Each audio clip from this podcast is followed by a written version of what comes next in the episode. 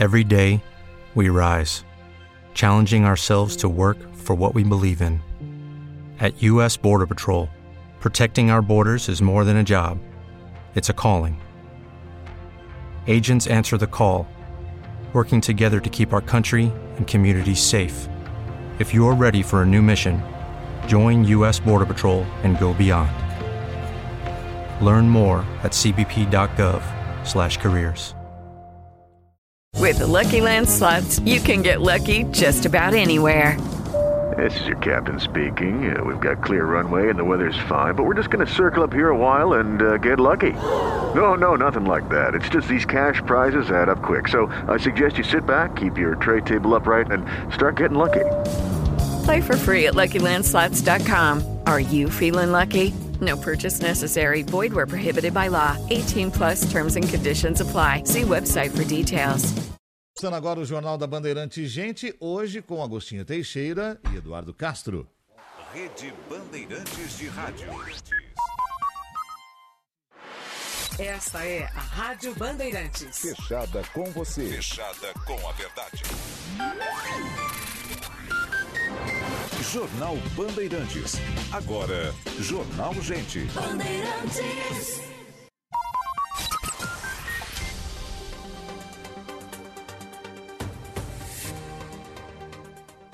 Oito horas, muito bom dia para você. Começando o Jornal da Bandeirante Gente deste sábado. Hoje é dia 12 de março de 2022. Quase que eu não chego, hein? Hoje, como diria o Dirceu Marchioli Maravilha, é hoje que eu só volto amanhã. É, quase, viu? Foi por pouco. Tá louco, rapaz. São Caetano do Sul é uma vergonha. Já vou começar cornetando aqui.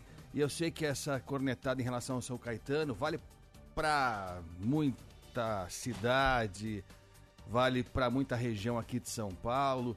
Que coisa, né? Que co... Choveu bastante? Choveu, lógico que choveu. Choveu muito mesmo, a madrugada toda. Pelo menos lá no ABC foi a madrugada toda.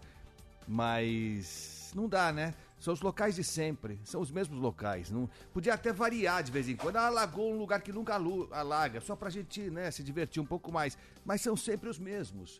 Então, quer dizer, dá pra saber antecipadamente que vai alagar e o raciocínio automático é esse, dá pra também tentar agir antes, né? Era bom se alguém pensasse, ó, ali é um local, local crônico de alagamento, ali também é, ali também é. Do meu lado lá, a Lagoa Goiás, a Guida Liberty e a Delamare, só pra variar um pouquinho. Eduardo Castro, como é que você tá? Bom dia, Agostinho. Bom dia, gente. É, aqui também choveu uma barbaridade, aqui mais pro lado do Morumbi. Desde as segundas horas da madrugada, por volta de duas, três, já começou a chover de maneira bem sensível.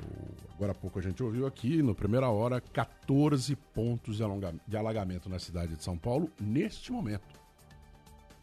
E a contagem das quedas de árvores, né, que o Atena tem feito no Brasil Urgente vai continuar. Mais ou menos. ah, só em dois dias dessa semana nós tivemos 500 árvores no- na região da Grande São Paulo. E outras teremos hoje. É só começar a contabilizar. Ah, mas ah, cuidado, prefeituras. né? Não circulem muito, senão a conta vai subir demais por causa do combustível. E aí vai faltar dinheiro para ter gente para ir lá olhar a árvore, porque tem essa história também, né? Tem que ver se a árvore foi cortada, se a árvore não foi cortada, não pode cortar a árvore mesmo caindo antes da prefeitura verificar. Então tomemos muito cuidado com relação ao circular pela cidade por todos os motivos. A começar hoje, pela chuva e pelo preço do combustível. Vou fazer o que eu faço todo dia aqui. É, Olhar aqui quanto é que está nesse instante, Agostinho Peixeira. sim. Petróleo no mercado internacional. Está subindo 3%. Isso significa que o petróleo, o barril do tipo Brent, que é o padrão internacional negociado em Londres, está custando 112 dólares e 67 centavos nesse momento. Varia o tempo inteiro. Né? E 112 dólares pós ah, começo de conflito no, no é o costume, Oriente Médio. Não. no leste europeu, faz, pelo que a gente tem conversado com os analistas do mercado, especificamente da área de, de combustíveis, com que a expectativa para esse ano seja ano inteiro. Mesmo que o uh, conflito termine hoje de tarde, ano inteiro para cima de 100 dólares. Já havia pressão para acontecer isso. Mesmo antes, bem antes, já em novembro, pelas casas de análise de mercado, que tem gente que chama de casa de apostas, já estavam projetando para 31 de dezembro petróleo a 100 dólares. Acabou que não aconteceu. Ali perto do, do final do ano estávamos na casa dos 92, 93, porque houve uma mudança de comportamento ali na OPEP, que é um cartel. Isso que eu acho muito interessante também quando dizem assim: não, o preço precisa flutuar livremente.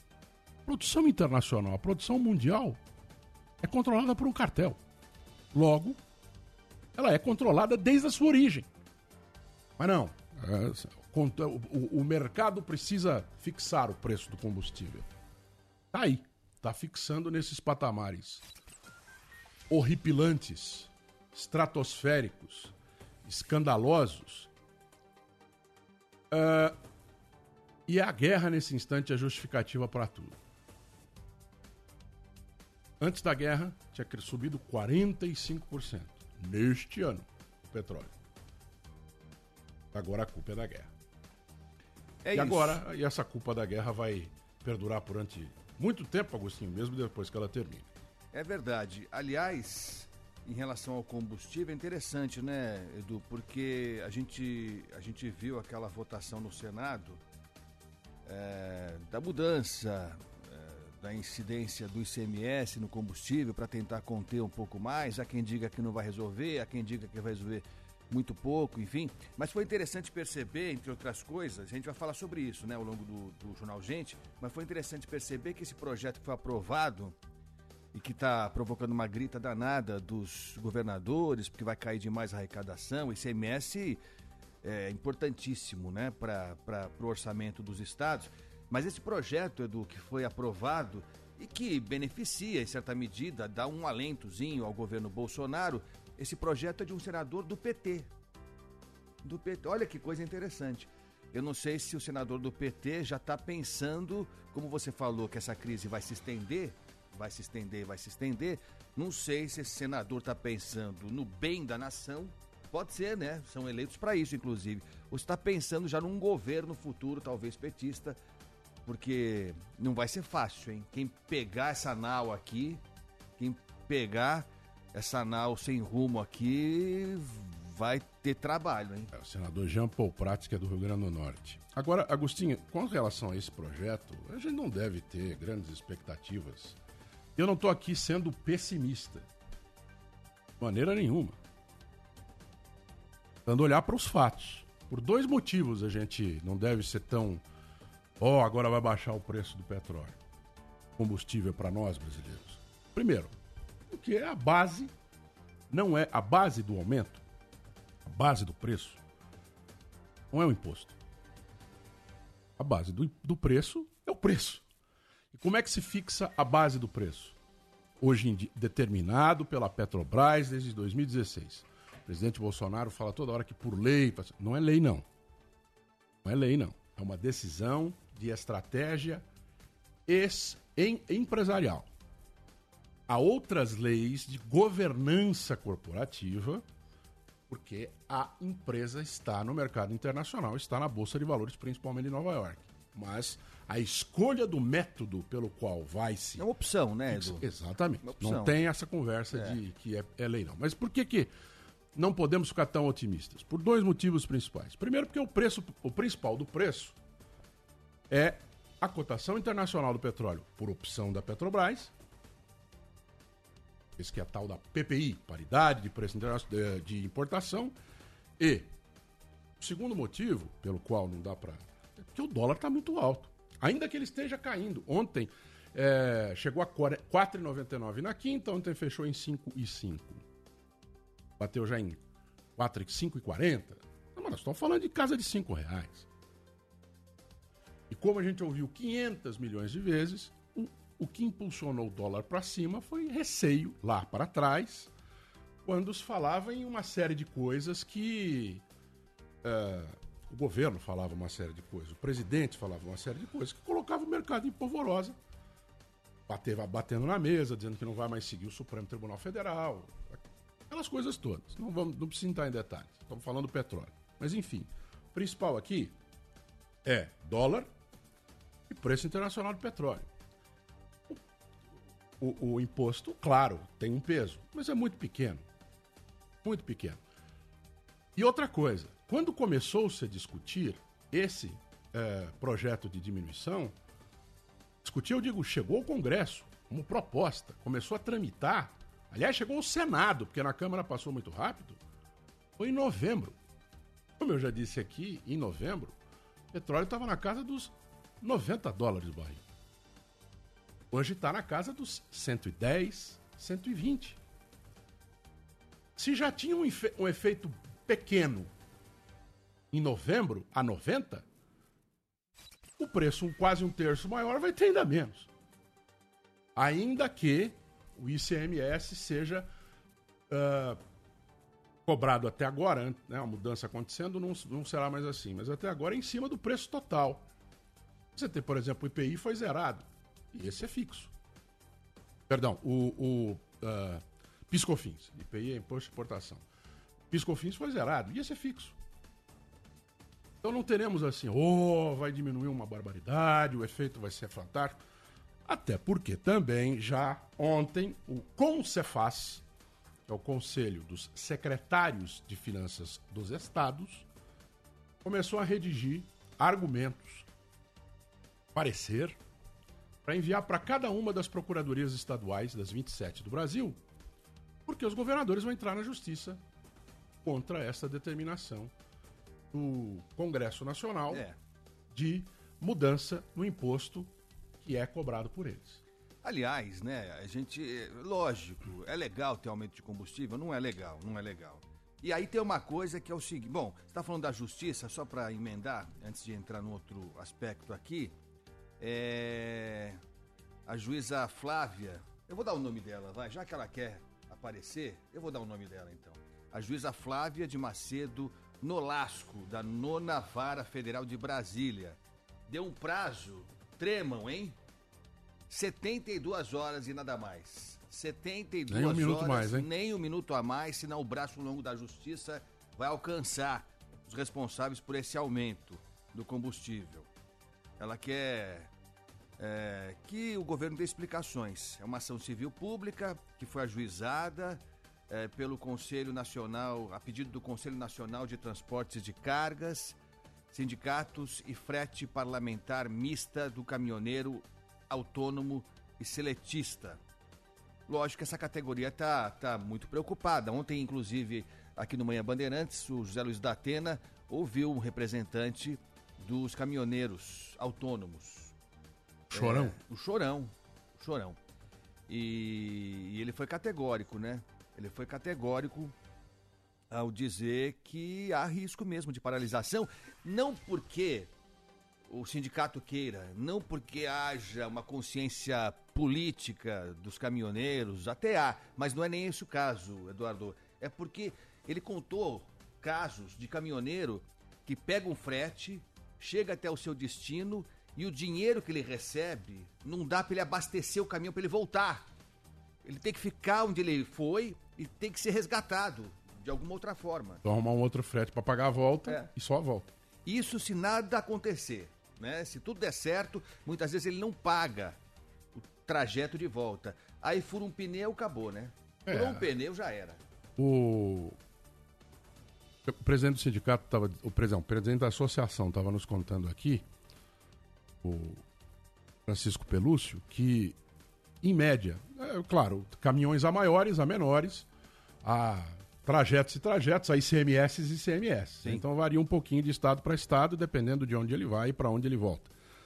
Mas de maneira geral, cada vez que um caminhão de seis eixos para num posto de gasolina, no caso deles, posto de diesel, e enche o tanque, gasta dois mil reais. Claro, não é toda vez que ele enche o tanque, porque sempre tem algum pouco lá dentro, pelo menos para É. chegar no posto. Mas esse seria o valor cada vez que ele para para abastecer até a boca um tanque de combustível. Repara. Cada vez. E isso não é para muitas vezes não é para percorrer nem metade do caminho. Muitas vezes não é para percorrer nem um terço do caminho. É muito grande, inclusive. Aí a gente vê a dificuldade pelos quais, pela- pelas quais estão passando os caminhoneiros, principalmente aqueles autônomos, né? É. Que aqueles que têm a, empresa trabalhando, ainda você puxa custo dali, tira custo daqui, funciona de uma maneira um pouquinho diferente, mas no fundo tem sempre, como você falou, tem sempre alguém pagando. É, e aí paga o caminhoneiro e por tabela pagamos nós todos, todos nós, né? Porque esse produto vai ficar mais caro, enfim, vai chegar mais caro no mercado, na feira, aquela conversa toda. E aí, Edu, a gente vai falar com gente que entende disso tudo aqui ao longo do, do Jornal Gente. Aliás, convido você já a participar, você que nos acompanha também.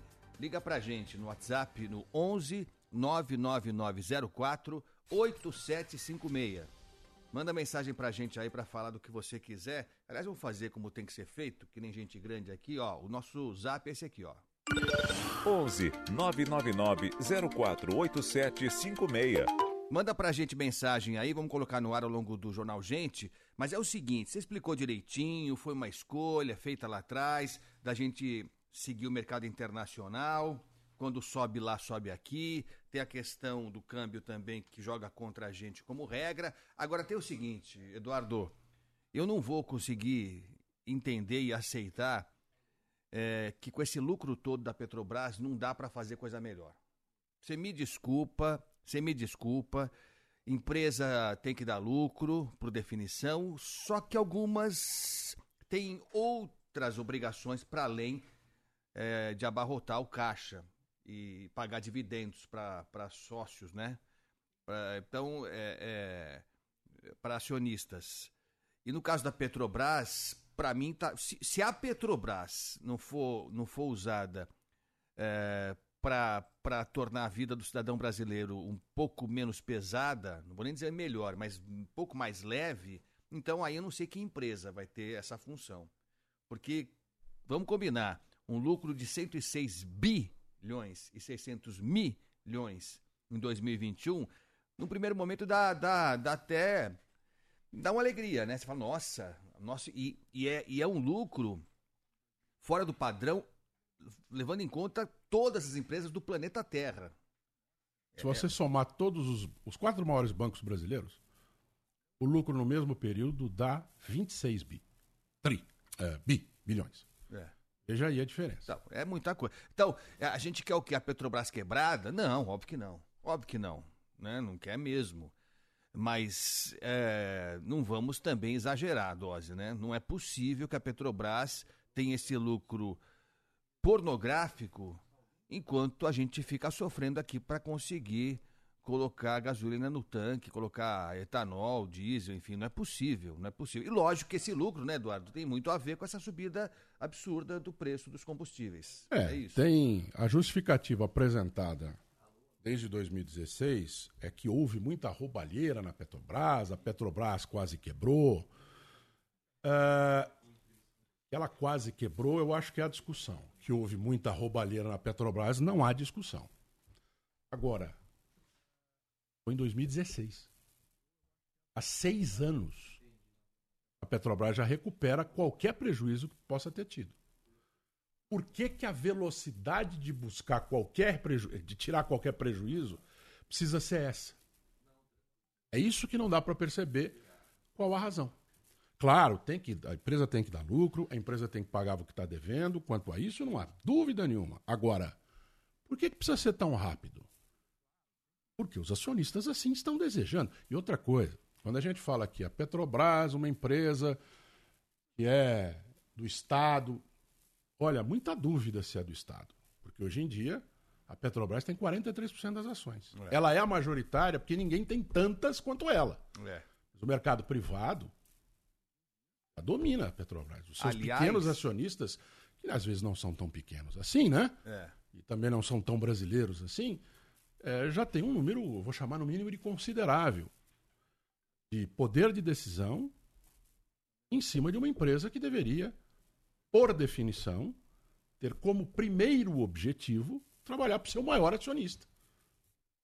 E somos todos nós outros. Aliás, aí a gente entra no outro aspecto eh, também que precisa ser tratado. Aliás, estava lendo agora há pouquinho o que pensam os nossos presidenciáveis sobre isso. Importante saber, né? O que, que o, o quem está se colocando com ainda pré-candidato, né? Mas alguns já são candidatíssimos há muito tempo. O que, que eles pensam de, de preço de combustível? Que eles pensam diferente, falam coisas diferentes. Então a gente precisa entender. Primeiro vai saber se eles vão cumprir o que eles falam, mas aí também não tem o que fazer. Vai fazer o quê? Você tem que acreditar no que o cidadão está falando lá. Mas essa, essa privatização da Petrobras, essa venda que a, que a Petrobras vem enfrentando já há algum tempo, e aí não tem nada de errado, porque o governo que foi eleito disse que ia fazer isso mesmo, né? Então é, é o que o Eduardo falou, são escolhas. Se elas forem certas, melhor para todos nós. Se forem erradas, a gente vai, vai perceber logo. E no caso da Petrobras, esse processo de privatização também tem um lado tem um lado é, bem bem discutível, porque assim a iniciativa privada, quem o empresário que chega lá para comprar algum ativo da Petrobras, ele quer ter lucro, né? Tá tudo certo. E aí ele leva a galinha dos ovos de ouro e deixa a, a ovelha negra para a gente carregar, né? Então, o que não dá nada, o que dá menos lucro, o que dá prejuízo, fica para o poder público. né? A gente está vendo agora, voltando na história do início aqui, do, da guerra entre Ucrânia e Rússia, é, vamos ter problema com fertilizante, né? Vamos ter, vai ter, vai ter. A ministra é, da Agricultura diz que não, que a safrinha está garantida e tal, não sei o quê, mas há quem diga que haverá problema sim, porque nós somos muito dependentes do fertilizante internacional. Entre outras coisas também porque o governo vendeu fábricas de fertilizante da Petrobras. Algumas estão fechadas, uma delas foi agora recentemente vendida por um grupo russo. Está vendendo.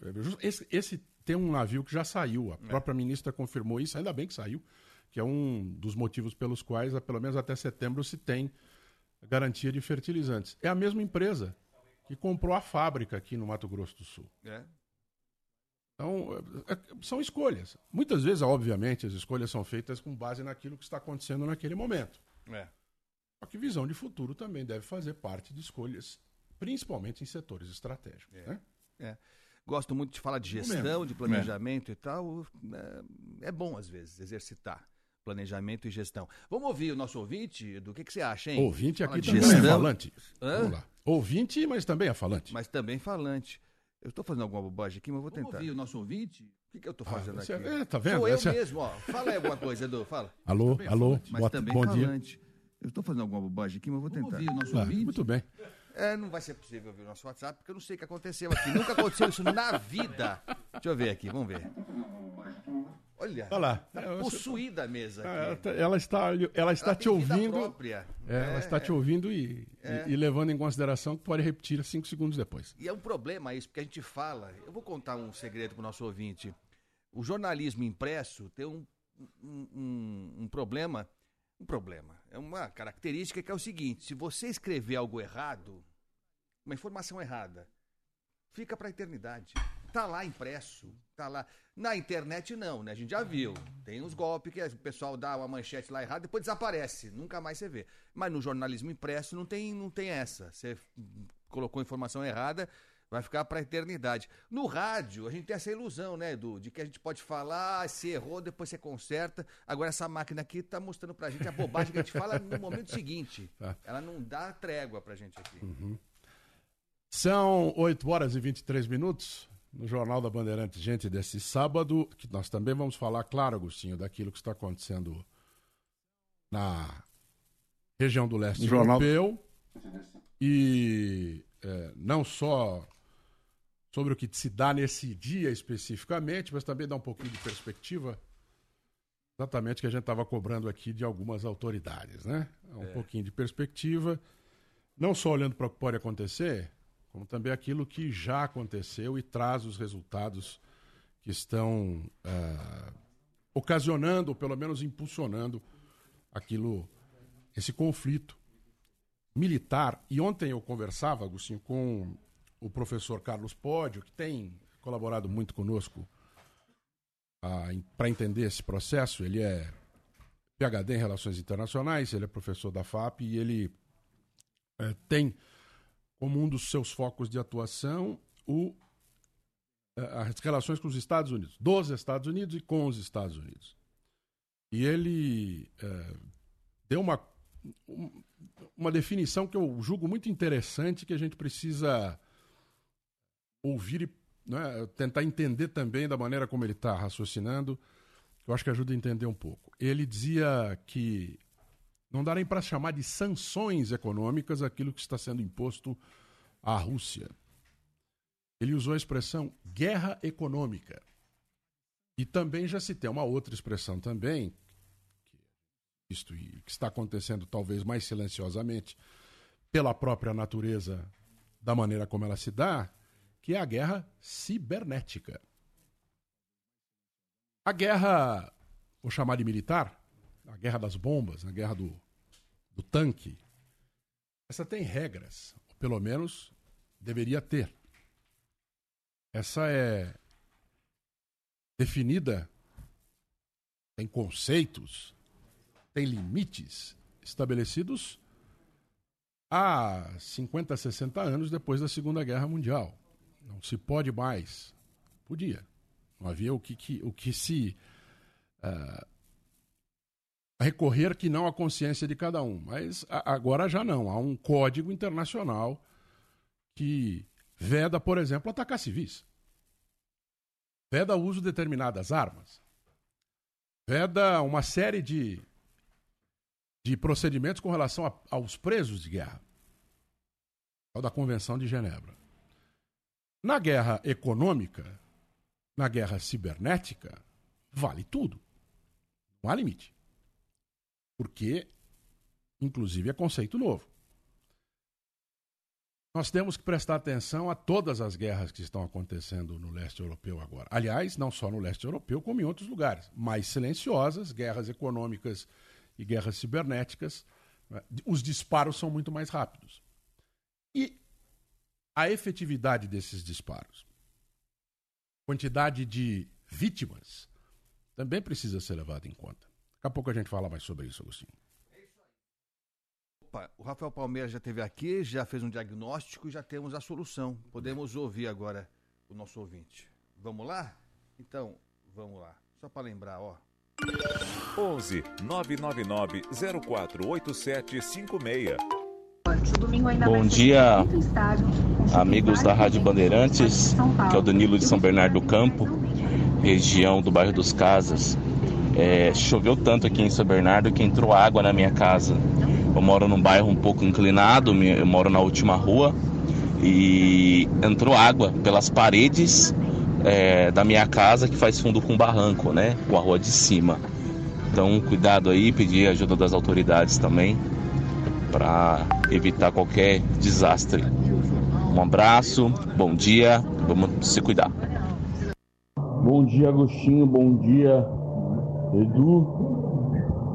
Em relação ao gás de cozinha, eu gostaria de sugerir aí uma proposta ao governo.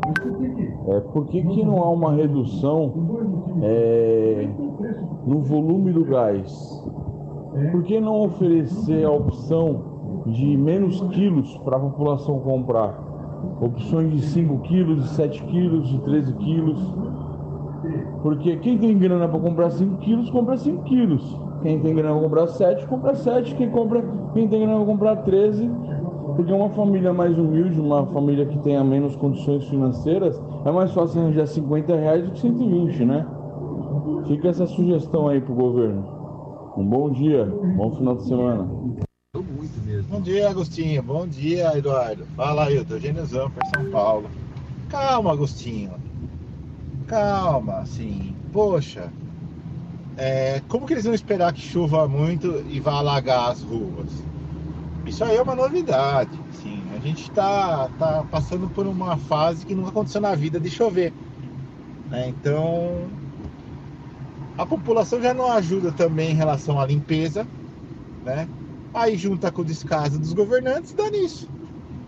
Vai ver o, o Rio da Avenida do Estado, vai ver as marginais A pista central que foi feita e não tem caída. Vários uh, lugares estão com, com lâmina d'água para o carro aplanar. Mas calma, tá bom? Bom sábado a todos. Laércio de Santo André, sobre a reportagem aí da Pante. O barril do petróleo a esse preço, né? Se uma Petrobras com 102 bilhões de lucro no ano, será que não dava para montar mais refinaria? E outra, petróleo é bem difuso, é de todo brasileiro, não é só de alguns não, que são da presidência, só alguns que tem que ter esse lucro todo. Laércio de Santo André. Okay, round two. Name something that's not boring. Laundry? Ooh, a book club. Computer solitaire, huh? Ah, oh, sorry, we were looking for Chumba Casino. That's right. ChumbaCasino.com has over 100 casino style games. Join today and play for free for your chance to redeem some serious prizes. ChumbaCasino.com. No purchase necessary. Full prohibited by law. 18 plus terms and conditions apply. See website for details. Lucky Land Casino asking people what's the weirdest place you've gotten lucky? Lucky? In line at the deli, I guess? Aha, in my dentist's office.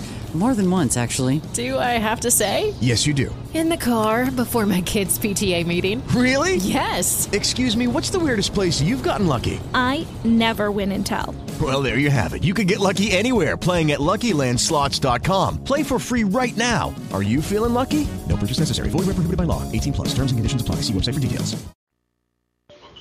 Bom dia, Agostinho, Pedro, aqui é o Wellington de Santos. Sabe o que é mais revoltante? Que a Petrobras anunciou que aumentar na sexta-feira, quinta-feira já tinha posto aqui da Baixada aumentando a gasolina e ninguém faz nada. E outra coisa, estão é... falando de subsidiar os motoristas de táxi, motoristas de Uber, e aquele cara que vende ovo de porta em porta com seu carro, para lá e para cá, ele não pode ficar parado, ele tem que ficar rodando os bairros. E aquele cara que vende produto de limpeza com seu caminhão, com a sua perua Kombi também, que tem que ficar rodando de bairro em bairro seu produto de limpeza, quem vai subsidiar? Essas pessoas também gastam gasolina. Ninguém, tão, ninguém tá pensando nela, né? E bem que você falou, Agostinho, com esse lucro da Petrobras, não poder ajudar o brasileiro é demais, né? É demais. Chega a ser revoltante. Bom dia, gente. Jornalismo. Jornal Gente. Bandeirantes. Bom, já já tem mais mensagem. O, o João Rossetti vai separar mais pra gente aqui, tá certo, João? Dos nervosos do João aí. Fala aí, João, dá um bom dia pra nós. Bom dia, Agostinho. Bom dia, Edu. Sim, vamos yeah. separar mais mensagens aqui dos ouvintes para eles falarem o que eles acham né, do combustível, do, do... O outro assunto que a gente estava falando, Agostinho? Das ah, chuvas, da, das chuvas. É, da chuva. Vamos ter inclusive CGE aqui daqui a pouco, viu, Agostinho? Tem, manda aqui, alô Zona Norte, reclamando de falta de energia elétrica aqui. Tem um ouvinte mandando para nós, fazendo o registro. Alô, Enel. O Danilo Gobato. Como é que eu tiro o som? Já tirei, pronto. O Danilo Gobato também chegou mais cedo hoje na rádio, eu achei que era vontade. Tal da cama, de, tal. É, trabalhar, produzir, informar. Não, não, ele está sem energia elétrica em casa. Então veio fazer o que tem que fazer aqui na rádio, gastando energia da emissora. mas, mas, tudo bem, né? Fazer o quê? É assim, tá, tá feia a coisa mesmo. Ó, vamos falar de economia, Edu, o que, que você acha, hein? Pois não, é o jeito. É, vamos falar aqui. Aliás. Que outra coisa devíamos falar, né? É, que fazer, né? Pelo menos falar a gente pode. A gente não consegue interferir. Quer, quer falar do São Paulo e Palmeiras?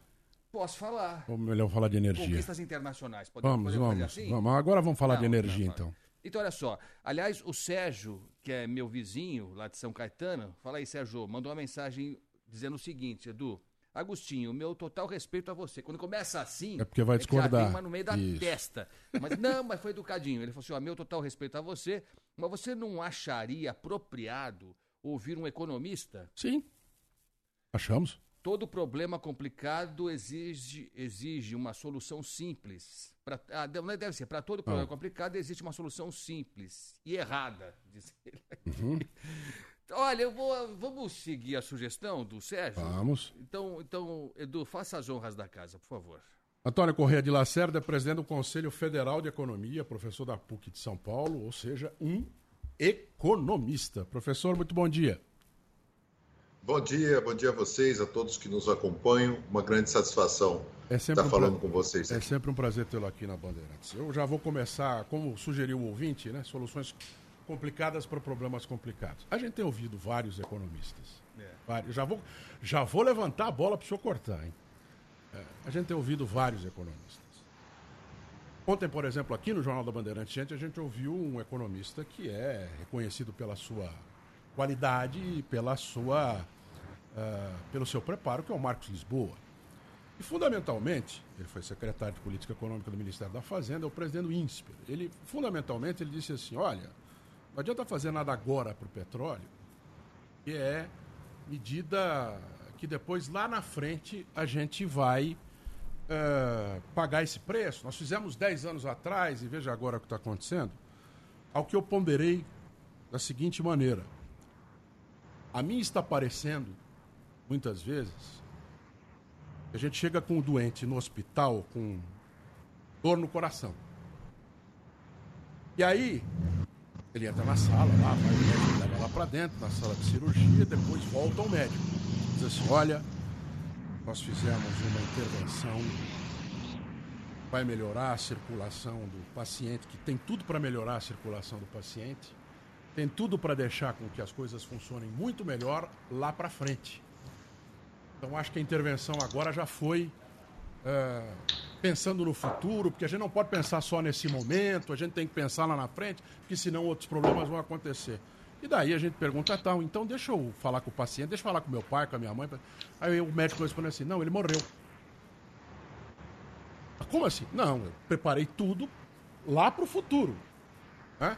Só que infelizmente o paciente morreu. Não está dando um pouco dessa sensação, doutor Antônio Correia de Lacerda? Porque a gente precisa, o brasileiro médio, na média, o brasileiro precisa resolver o problema hoje. Porque tem muita gente, nós estamos falando de um número muito expressivo da nossa população, ganha menos de 3 mil, 4 mil reais por mês. Tem como solucionar, ou pelo menos equalizar um problema com relação ao combustível agora, sem deixar. Porque parece que só pode resolver para frente. Logo, como eu falei para o senhor, eu já ia criar um problema logo de saída. Se eu resolver. Problema, até porque me permite esclarecer a você e aos que nos acompanham é, que existem economistas de diferentes tendências, não é mesmo? Então, existem aqueles economistas que são mais é, privatistas, vamos chamar assim, ou liberais, que entendem que as coisas têm que ser resolvidas pelo mercado, tá certo? É, eu não estou entre esses economistas.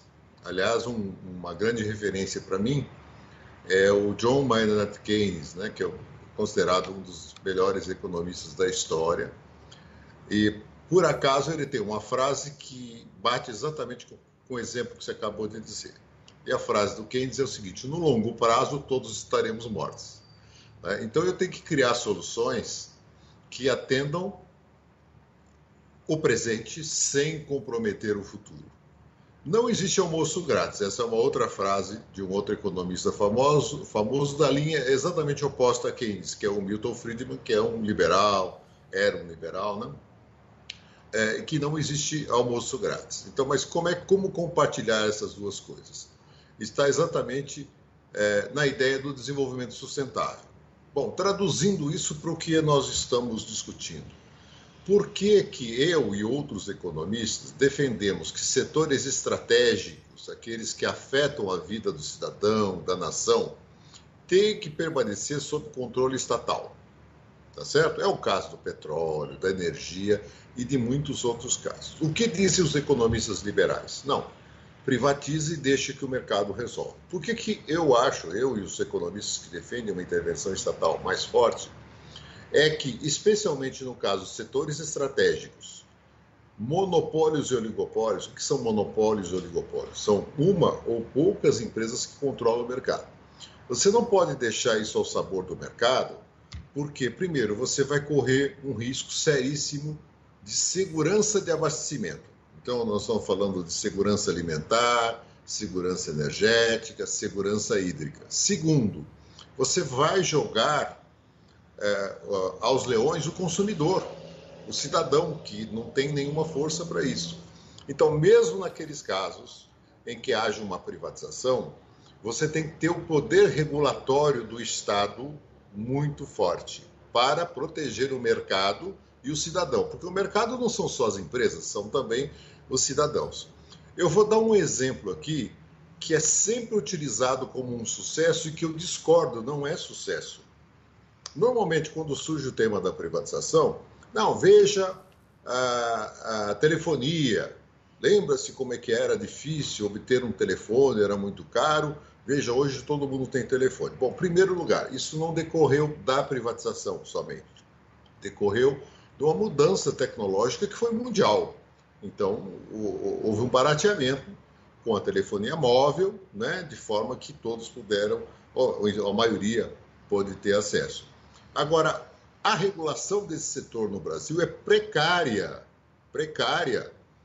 O consumidor, coitado, fica na mão das operadoras e ele fica sem alternativa, porque é um oligopólio, duas, três empresas que controlam, te exploram, aí você reclama, reclama, reclama. Quando você se cansa e vai para uma outra operadora, você corre o risco de ter os mesmos problemas. Que problemas são esses? Serviço péssimo, né?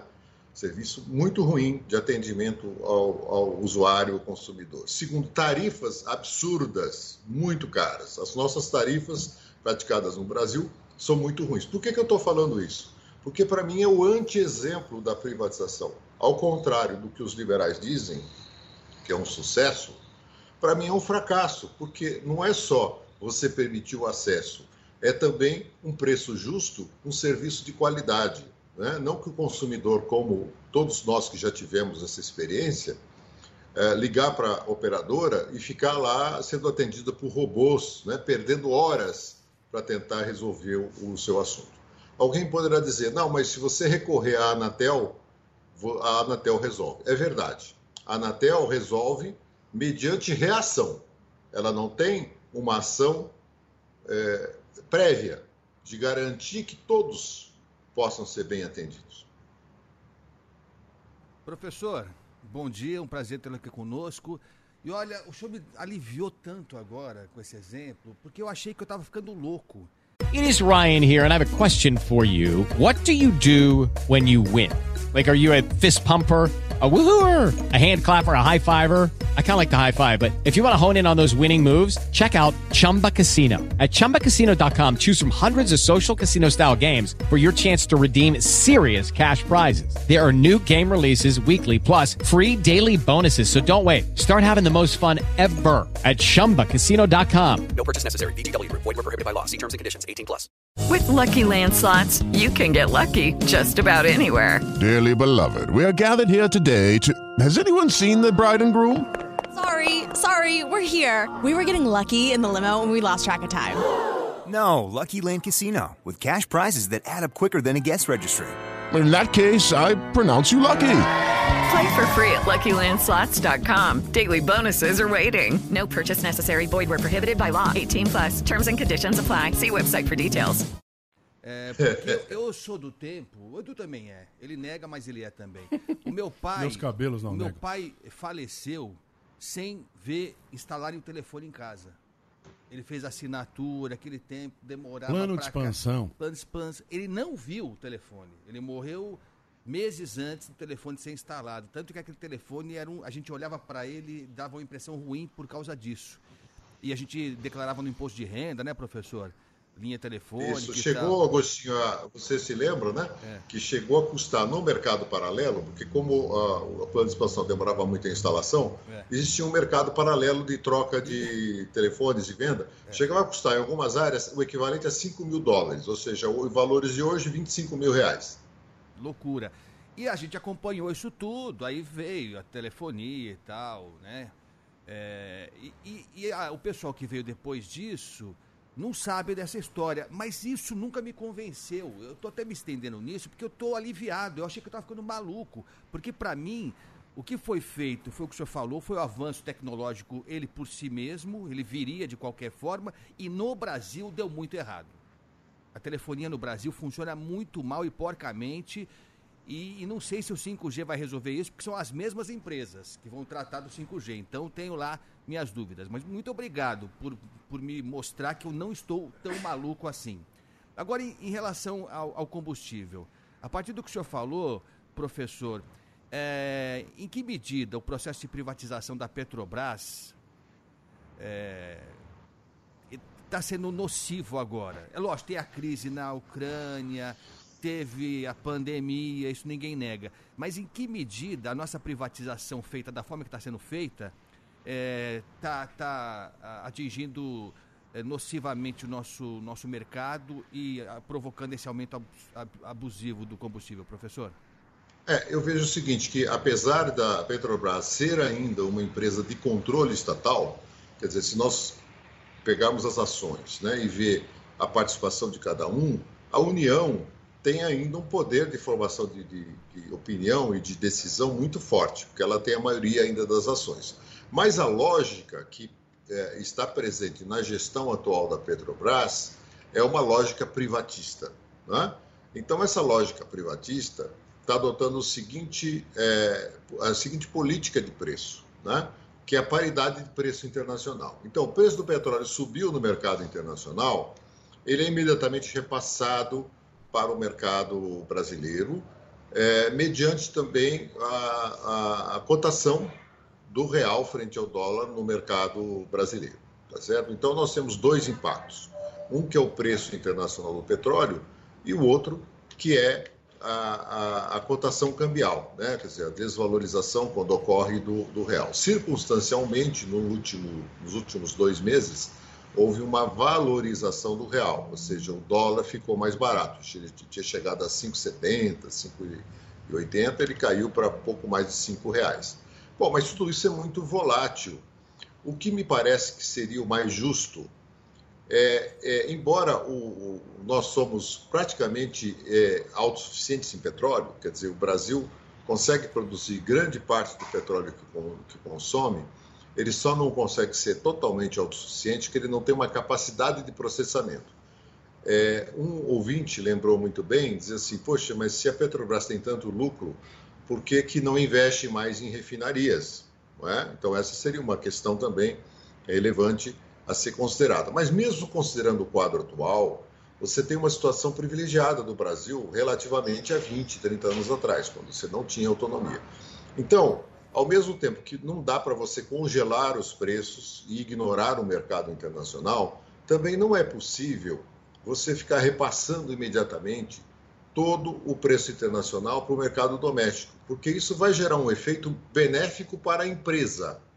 Só que hoje, grande parte desses dividendos, né, quase 50% das ações, estão na mão de eh, particulares, de privados, inclusive no mercado exterior. Então, no ano passado, como já foi aqui lembrado, a Petrobras distribuiu mais de 100 bilhões de reais de lucros. Isso não é ilegal, isso é absolutamente legal. Só que não é lógico. Por que, que eu digo que não é lógico? Porque significa que a empresa está tendo um lucro exorbitante, tá certo? Em, em cima da população brasileira, do consumidor brasileiro.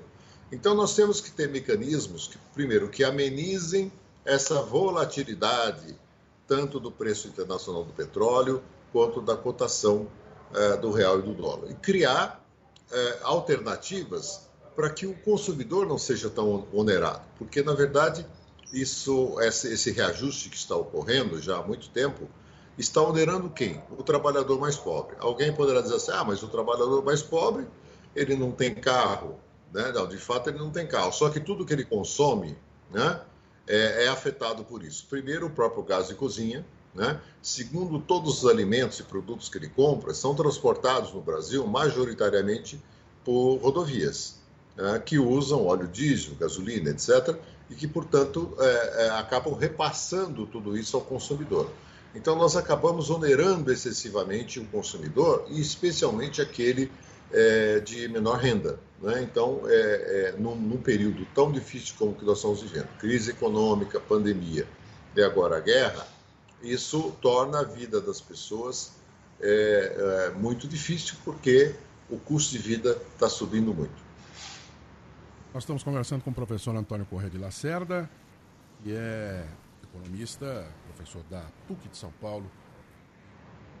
Também é uma referência do Conselho de Economia, uma vez que é o seu presidente. Eu gostaria de saber do senhor se o senhor acha que é hora de investir em fábrica, entre aspas, de petróleo.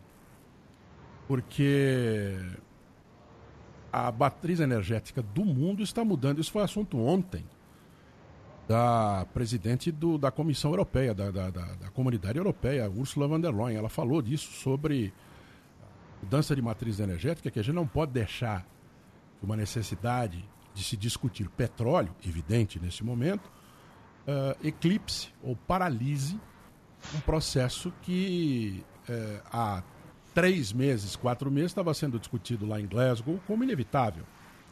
Inevitável troca de matriz, não só para a temperatura da Terra, como para o próprio. Uh, para a própria economia. O presidente Biden dos Estados Unidos é que defende isso.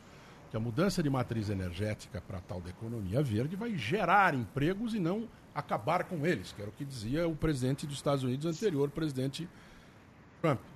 É hora de fazer investimento em petróleo? Senhor? É hora de planejar. Né? Nós precisamos resgatar o bom e velho planejamento. Eu acho que eu já fiz aqui essa crítica né, ao governo atual que eh, extinguiu o Ministério do Planejamento, por exemplo. Né? E, e toda a visão de planejamento estratégico, que é fundamental. Então, o Brasil ele tem uma situação privilegiada do ponto de vista energético, porque ele tem uma matriz energética é, extremamente limpa, é, já que constituída em grande parte de energia renovável. O petróleo é um bem em extinção? É um bem em extinção. Ele tenderá a ser substituído nas próximas décadas. Mas hoje nós ainda dependemos do petróleo. Então, o que eu preciso é ter um planejamento para usar os recursos trazendo o setor privado, mas atenção, com regulação, essa é a diferença, tá certo? Então, eu preciso atrair o, o setor privado em suprir todas as necessidades de investimento dentro de um plano energético, um plano decenal, pelo menos, que abarque os próximos 10 anos, para a sustentabilidade da matriz energética brasileira. Né? Então, de, de forma a diminuir a dependência mas esse, como eu falei, não é o, o fator principal hoje. O Brasil já tem uma razoável auto, autossuficiência petrolífera. Mas o que ele precisa é, criar é uma matriz mais justa de precificação dos combustíveis e o seu repasse ao, ao consumidor final. Eu acho que essa é uma questão que o Estado tem que regular é, de uma maneira é, é justa. Né? Nós temos ainda a vantagem de é, a União ser controladora da Petrobras, por exemplo, embora no mercado de distribuição tenha havido uma privatização é, muito grande, mas é preciso ter um órgão regulador forte né, para garantir é, que o consumidor não seja lesado.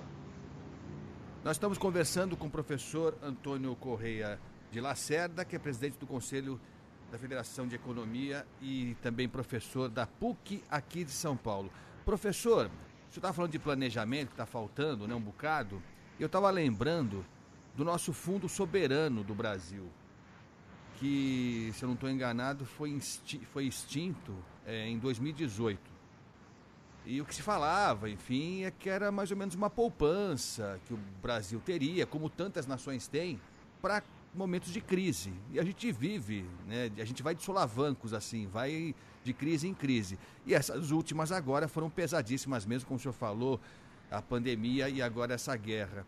É, o Fundo Soberano Brasileiro, ou algo nesses termos, faz falta? É, é, seria algo que, que é, seria não uma solução, mas um alento para essas crises todas que nos atingem, professor? É, a visão de planejamento, de criação de fundos de segurança, é, seriam relevantes. O melhor exemplo que eu conheço nesse caso de formação de fundo soberano, baseado, por exemplo, na receita do petróleo, é o caso da Noruega. Né? A Noruega constituiu um fundo que é abastecido por uma parte da receita ao longo das décadas, né, obtida com o petróleo, e esse fundo serve para ações estratégicas ligadas à ciência e tecnologia, economia verde, enfim, tudo o que é necessário. Então, infelizmente, no Brasil, é, tem prevalecido uma visão é, meramente privatista né, e que é, abre mão do, do, do, do próprio planejamento. Né? O Brasil tem uma outra riqueza importante, que são as reservas cambiais. O Brasil tem 360, 370 bilhões de dólares de reservas cambiais, que são exatamente uma segurança para que você possa, naqueles momentos de crise, por exemplo, de uma desvalorização cambial, o Banco Central intervir no mercado para evitar essa desvalorização. É? Então, isso ocorreu, se a gente lembrar, é, 2019, início de 2020, a, o, o, a cotação do real frente ao dólar estava em R$ reais, né? hoje está em 5, já tinha passado de 5,50 há um tempo atrás, retrocedeu um pouco. Então, um exemplo do que você pode fazer com o uso das reservas, é, é, ou lastrear os instrumentos que você tem, que você tem outros instrumentos que não o dólar, papel, moeda, né, para controlar o mercado cambial. Só que tudo isso que nós estamos falando fere a lógica privatista que prevalece é, no governo atual, né, que apequenou a visão econômica, juntando cinco antigos ministérios num único. Né? Então, o antigo Ministério da Fazenda, do Planejamento, o Ministério da Indústria e Comércio, Trabalho e Emprego, que já tinha incorporado no governo Temer Previdência Social, num único Ministério da Economia, que é, é, em tese, um ministério poderoso, mas que não tem poder nenhum, porque ele não tem braços, ele não tem interlocução, ele não tem especialidade né, para aproveitar as melhores práticas né, é, internacionais e, é, a exemplo do que as empresas fazem, né, elas chamam isso de benchmarking, né, que é você é, verificar as melhores práticas do mercado e adaptar a sua empresa. Então, o mesmo vale para o país nesse sentido. Você pode e deve aproveitar as boas experiências internacionais para não incorrer em erros que você esteja cometendo. Claramente, na questão da precificação dos combustíveis, há um erro muito grave e que, dadas as características brasileiras de um país extremamente desigual, né, extremamente é, injusto, isso se agrava e faz com que a concentração de renda piore, porque o, o acionista da Petrobras é beneficiado, mas o consumidor, o cidadão, é extremamente prejudicado. Professor Antônio Correia de Lacerda, para encerrar da minha parte, é, olhando para o futuro bem imediato, ontem a FAO, que é o braço da, das Nações Unidas é, para Alimentação, né, para fome, consequentemente, disse que o impacto é, mais visível ou, ou, imediatamente visível dessa crise que acontece no Oriente Médio, eu estou com o Oriente Médio na cabeça, no leste europeu, uh, afetará o Oriente Médio, inclusive, que é uh, regiões da Ásia e da África subsaariana, partes mais pobres do mundo. A estimativa da FAO é de que 20% seja o acréscimo no preço dos alimentos na média. Isso vai jogar 13 milhões de pessoas no estágio considerado de fome. 13 a mais do que nós já temos. É possível fazer alguma coisa para minimizar esse tipo de impacto imediatamente ou, como a gente tinha, estava conversando, é, são modelos e para alteração de modelos é necessário, é, primeiro, uma definição pela mudança ou não e tempo para que essas coisas aconteçam. Bem, é possível sempre sim você ter políticas internacionais, né, acordos internacionais que visem a socorrer determinadas regiões que se sintam mais prejudicadas pelo efeito da guerra. Né? O que ocorreu nos últimos 30 anos foi a chamada globalização da economia. Então, nesse interregno, é, o que houve foi um aumento do poder das chamadas cadeias internacionais de valor. O mundo hoje é muito dependente entre si, entre os vários países, é, é, no fornecimento de matérias-primas, no fornecimento de energia e no fornecimento de alimentos.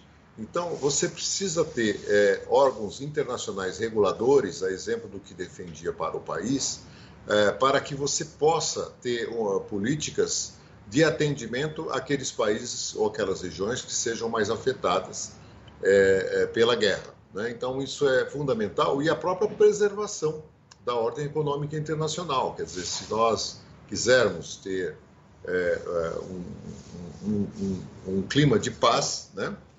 É, é, nós temos que cuidar da segurança alimentícia, da segurança energética, da segurança hídrica e, sobretudo, a segurança das pessoas, que elas possam ter a liberdade de migrar quando se sentirem é, afetadas, por exemplo, por uma guerra como essa que ocorre é, na Rússia e Ucrânia.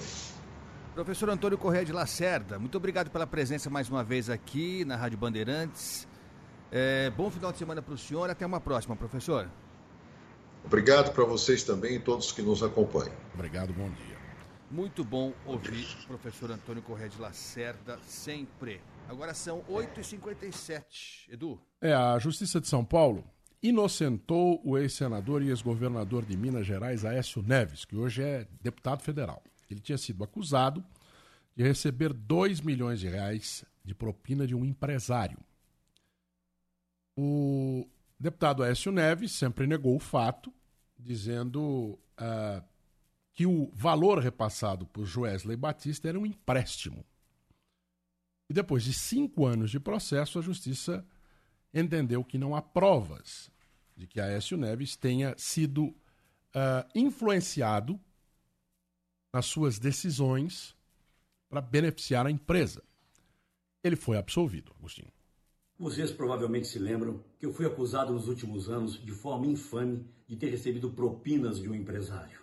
Agora, a farsa foi desmascarada pela palavra do próprio empresário, Sr. Joesley Batista, que teve que ir na justiça dizer a verdade e afirmou com todas as letras que eu jamais cometi qualquer ilicitude, qualquer ilegalidade. Eu sempre acreditei que a verdade um dia fosse prevalecer, mas eu precisei esperar cinco anos para que a justiça me absolvesse, como fez agora, de todas as acusações. Eu sou um homem público honrado.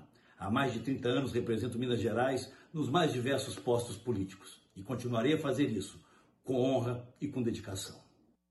Ex-governador de Minas, ex-senador pelo estado de Minas, deputado federal por Minas Gerais, o tucano Aécio Neves, foi inocentado pela justiça depois de ter sido acusado pela Operação Lava Jato. A memória de falar do PSDB me lembra aqui uma notícia é, desagradável, mas enfim, o resultado será, a gente espera sempre o mais positivo possível. O ex-presidente Fernando Henrique Cardoso foi internado no Hospital Albert Einstein depois de sofrer uma fratura no fêmur. Segundo a assessoria dele, o ex-presidente passa bem, mas ele tem 90 anos, são, são coisas que acontecem uh, muitas vezes com quem tem esta, esta idade, quem tem mais experiência. Vou colocar dessa maneira, mas eu tenho certeza aqui que o ex-presidente Fernando Henrique também é senador, né? Falando do ex-senador aqui, também é senador. Vai se recuperar prontamente, ele que está, repito, internado aqui no hospital, aqui no Morumbi, no Hospital Albert Einstein, Agostinho.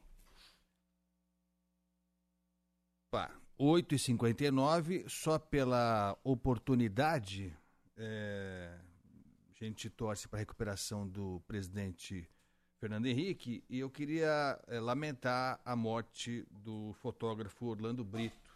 Você conheceu bem, né? Bastante. Você trabalhou lá em Brasília. Bastante. É, era uma figura, é, era uma figura. É, um craque no fotojornalismo, Lucky Land Casino asking people what's the weirdest place you've gotten lucky? Lucky? In line at the deli, I guess? Aha, in my dentist's office. More than once, actually. Do I have to say? Yes, you do. In the car before my kids' PTA meeting. Really? Yes. Excuse me, what's the weirdest place you've gotten lucky? I never win and tell. Well, there you have it. You can get lucky anywhere playing at LuckyLandSlots.com. Play for free right now. Are you feeling lucky? No purchase necessary. Void where prohibited by law. 18 plus. Terms and conditions apply. See website for details. With Lucky Land Slots, you can get lucky just about anywhere. Dearly beloved, we are gathered here today to... Has anyone seen the bride and groom? Sorry, sorry, we're here. We were getting lucky in the limo and we lost track of time. No, Lucky Land Casino, with cash prizes that add up quicker than a guest registry. In that case, I pronounce you lucky. Play for free at LuckyLandSlots.com. Daily bonuses are waiting. No purchase necessary. Void where prohibited by law. 18 plus. Terms and conditions apply. See website for details. É, conhecia como poucos a vida em Brasília e tal, e, e se notabilizou, né, do por fotografar os presidentes desde sempre, desde sempre. Desde Figueiredo. É. E, e, e aí virou meio que algo de status você ser fotografado por ele, né, Eduardo? Sem dúvida. O Orlando Brito Foi para Brasília quando Brasília ainda era o terrão, né? É. Ele foi com a família para lá em 1960. Ele tinha sete anos. Então ele é da primeira geração de fotógrafos de Brasília. Fora aqueles que foram para é,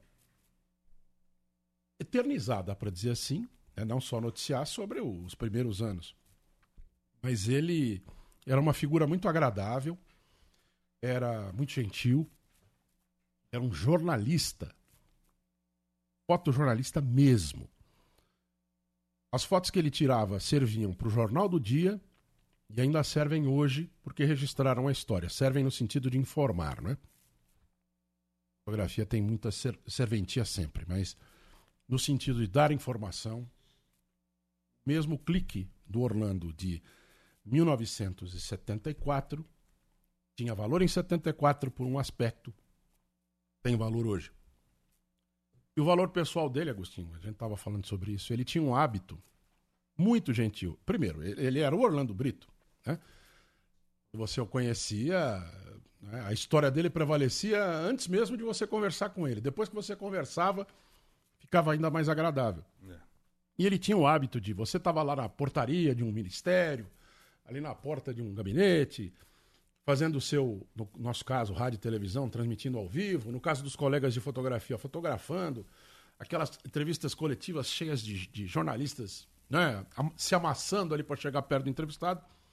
Ele fotografava não só o objeto da entrevista, como aos colegas. É. E depois ele gentilmente mandava, sem que você, inclusive, soubesse que ele tinha te fotografado, a foto, a sua foto atuando. Ele fazia isso comumente. E todos, que, todos nós que recebemos, né, né Agostinho? É. Sabemos o que representa. Afinal de contas, é uma gentileza, é uma recordação de um momento e é uma foto do Orlando Brito. Então, fica muito na memória de todos que trabalharam em Brasília, tiveram a oportunidade de estar com ele, e fica para a história do país, porque os registros que ele fez fazem parte e ficam também. Não só mostram a história, como ficam para ela também. É verdade. Eu tive menos contato com ele. Eu trabalhei bem menos com o Eduardo em Brasília, muito, muito menos. Mas eu tive lá durante o impeachment da ex-presidente Dilma. E eu estava lá e de repente aparece. Eu, eu, eu conhecia o Orlando Brito, as fotos dele, mas eu não conhecia ele pessoalmente. Eu não sabia que era o Orlando Brito. E tava, eu estava lá junto com o Lucas Scherer, na época na Band News FM, a gente na cobertura lá. E eu já era ceguinho na época, em 2016, e eu levei um binóculo para acompanhar a votação é, no plenário, para enxergar o painel e tal, não sei o quê. E, e era uma imagem inusitada mesmo, a gente de binóculo lá olhando. E aí chegou um fotógrafo, perguntou se podia fotografar, óbvio, né, que pode fotografar. E eu não tinha a menor ideia de quem era o fotógrafo. Aí o Lucas falou para mim, sabe quem é esse aí? Não sei quem é esse aí. É ele, Orlando Brito. Falei, meu Deus do céu. E aí, eu fiquei com vergonha. Fiquei com vergonha. Falei, vou chegar lá, vou passar atestado. Mas eu achei que eu tinha parecido também meio antipático, né? Porque, pô. Só que aí ele publicou. Ele publicou a foto, o Orlando Brito. E eu tava procurando, achei ela aqui. Era uma, uma sequência. Durante o processo de, de impeachment da, da, da presidente Dilma, é, é, foram dias e dias e dias, né? Que demoraram muito. E, e aí ele foi fazendo, ele foi, ele foi captando personagens. É, senadores, jornalistas, a própria presidente, o presidente Lula que estava lá, o Chico Buarque que foi lá, enfim, todo mundo passou pela, pela foto do, do Orlando Brito. E aí ele publicou. E foi muito legal, foi emocionante mesmo.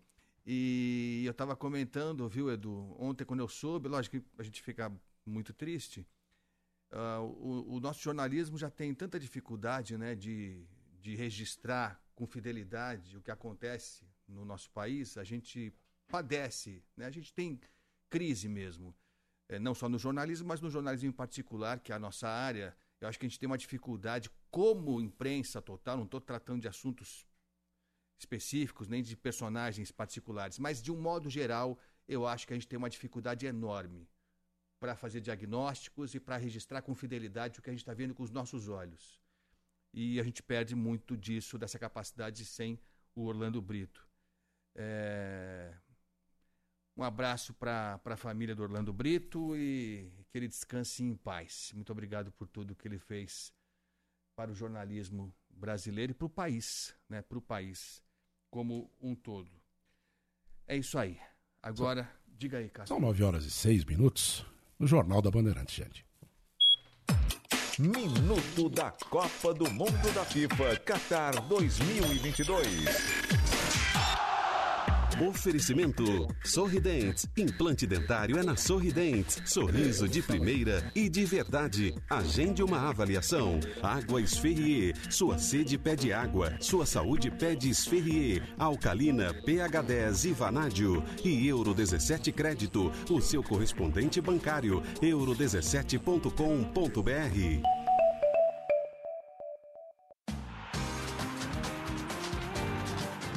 Sob pressão da opinião pública desde o momento em que garantiu classificação para a Copa do Mundo do Catar, a seleção da Inglaterra deve se posicionar contra o histórico de infrações aos direitos humanos praticados no país sede do próximo Mundial.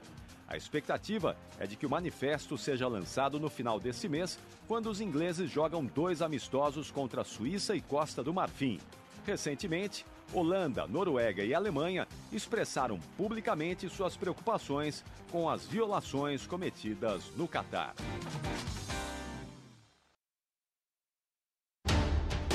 Informação e o debate na mesa. No Jornal Gente, da Bandeirantes. O Paulistão tá rolando no YouTube. Grátis e com imagens ao vivo. Do jeito que você gosta.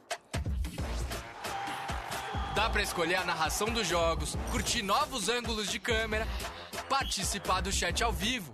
Tudo isso com um time incrível.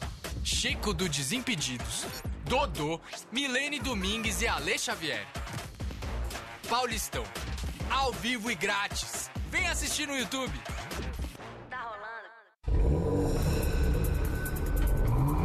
Você está procurando o carro dos seus sonhos? Então o seu lugar é Stuttgart. Compre seu carro com quem é referência em Porsche há 25 anos. Stuttgart Porsche, há 25 anos realizando seus sonhos. Oito lojas pelo Brasil: São Paulo, Campinas, Ribeirão Preto, Porto Alegre, Florianópolis, Curitiba, Rio de Janeiro e Recife. Stuttgart Porsche, 25 anos. Jornalismo. Jornal Gente. Bandeirantes.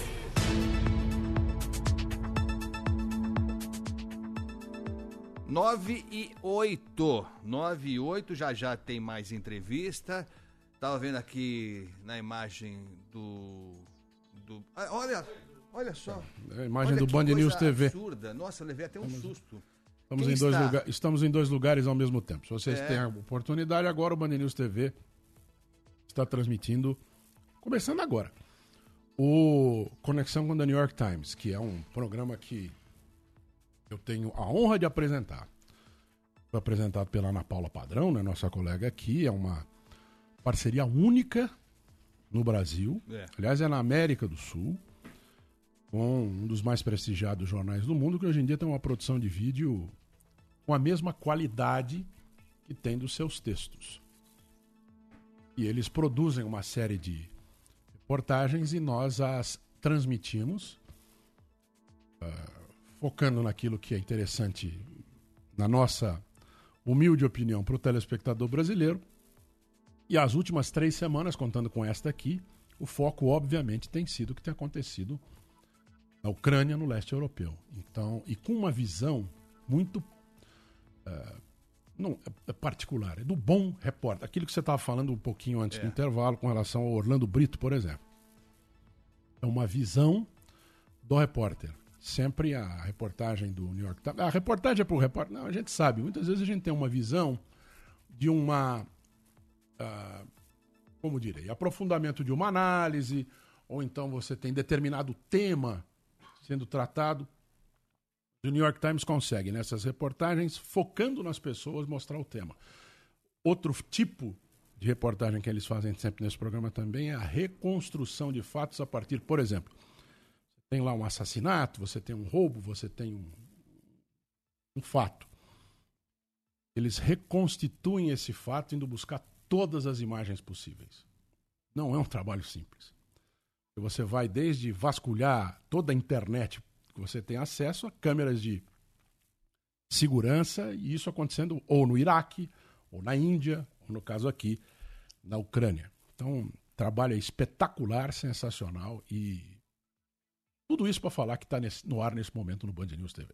Ele, Eduardo Castro. Tá, não, não, não. Tá de conexão não, com o New York Times. Tem que ser dito. Né? tem que ser dito. Você está aqui e está lá. Aliás, sobre isso, é, é lógico que é, o, o, nosso brilhante Salomão Esper já dizia isso e diz ainda. Aliás, ele participou semana passada aqui do Gente, foi um sucesso. Qualquer hora ele volta aqui de novo. E ele falava assim que ele fala assim é, que pior que não ler nenhum jornal é ler é um, um só. só. Ler um só é pior do que não ler nenhum jornal. E nesse caso da. A gente vai falar sobre esse assunto do conflito entre Ucrânia e Rússia.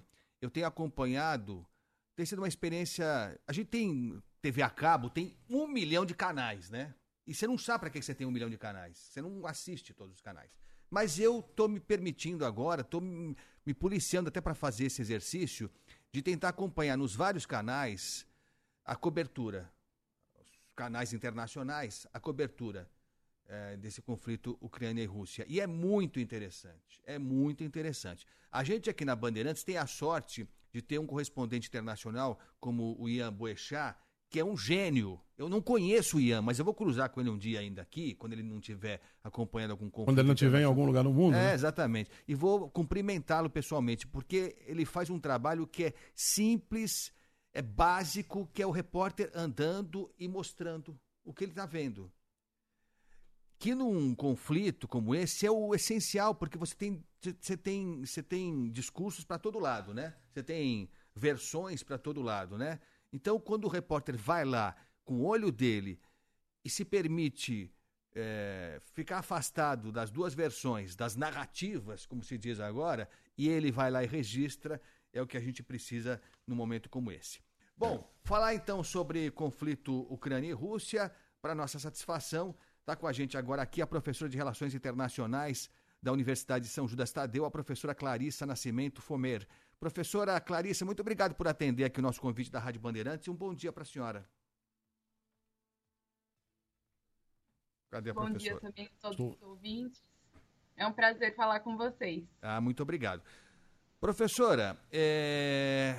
eu queria começar por essa sensação de que ainda estamos longe do final desse conflito. Não sei se é real essa sensação, mas é a impressão que passa. Para além é, das reuniões que têm acontecido sem sucesso, né, as negociações que parece que não avançaram em quase nada, é, o que o está ficando claro a cada dia que passa é que a Rússia esperava ter resolvido essa parada bem antes, não conseguiu resolver é, e também eh, eu acho que o Vladimir Putin se colocou num caminho que não há retorno, que não há retorno. Porque qualquer coisa que ele faça que não seja a destituição do governo ucraniano, ou pelo menos a, ou, ou a manutenção desse presidente rendido, ou a troca do, do presidente da Ucrânia, tudo menos que isso vai ser uma derrota para Vladimir Putin. A senhora tem essa impressão, faz essa análise ou, ou pensa diferente, professora? Lucky Land Casino asking people what's the weirdest place you've gotten lucky? Lucky? In line at the deli, I guess? Aha, in my dentist's office. More than once, actually. Do I have to say? Yes, you do. In the car before my kids' PTA meeting. Really? Yes. Excuse me, what's the weirdest place you've gotten lucky? I never win and tell. Well, there you have it. You can get lucky anywhere playing at LuckyLandSlots.com. Play for free right now. Are you feeling lucky? No purchase necessary. Void where prohibited by law. 18 plus. Terms and conditions apply. See website for details.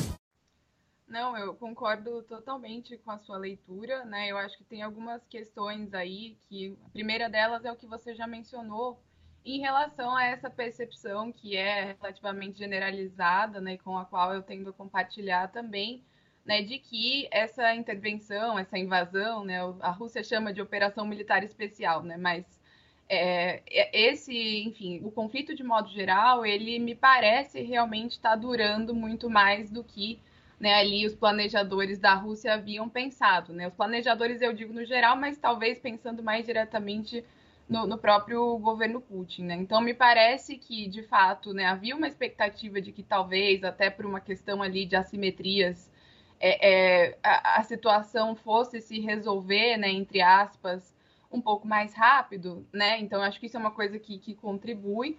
Mas a gente sabe que conforme esse conflito vai se estendendo no tempo e ainda juntam né, o agravante das sanções que a gente tem observado nos últimos dias, é, há também a, o aprofundamento, o agravamento da dimensão humanitária. Né? Então fica cada vez mais difícil pensar numa possibilidade de solução, porque a gente tem visto que ambos os lados é, também se mantêm ainda bastante irredutíveis né, em relação às suas demandas iniciais.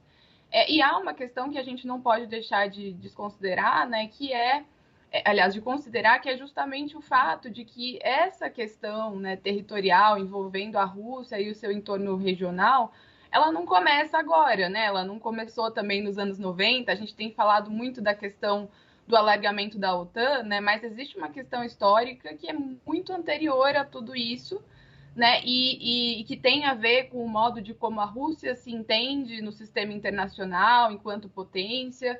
É, então, é, é, são questões que não começam agora, né? Já tem essa, essas causas mais profundas anteriores. Então, isso tudo me leva a crer né, que o que a gente está observando agora, eu tenho visto né, é muito a questão da contagem dos dias e tudo mais, mas eu acho que, que, realmente é um conflito que não vai se restringir a uma questão de dias. A gente pode pensar em meses, talvez até anos, né? Enfim, a própria questão da, da Crimeia, né, que ficou muito forte em 2014, o que a gente teve depois da Crimeia, apesar ali dos acordos de Minsk, foi uma continuidade de, dessas tensões, né, que de alguma forma culminaram nesse momento que a gente está vivenciando agora. É, então, é... por essas razões, eu acho que é um pouco mais complexo de fato.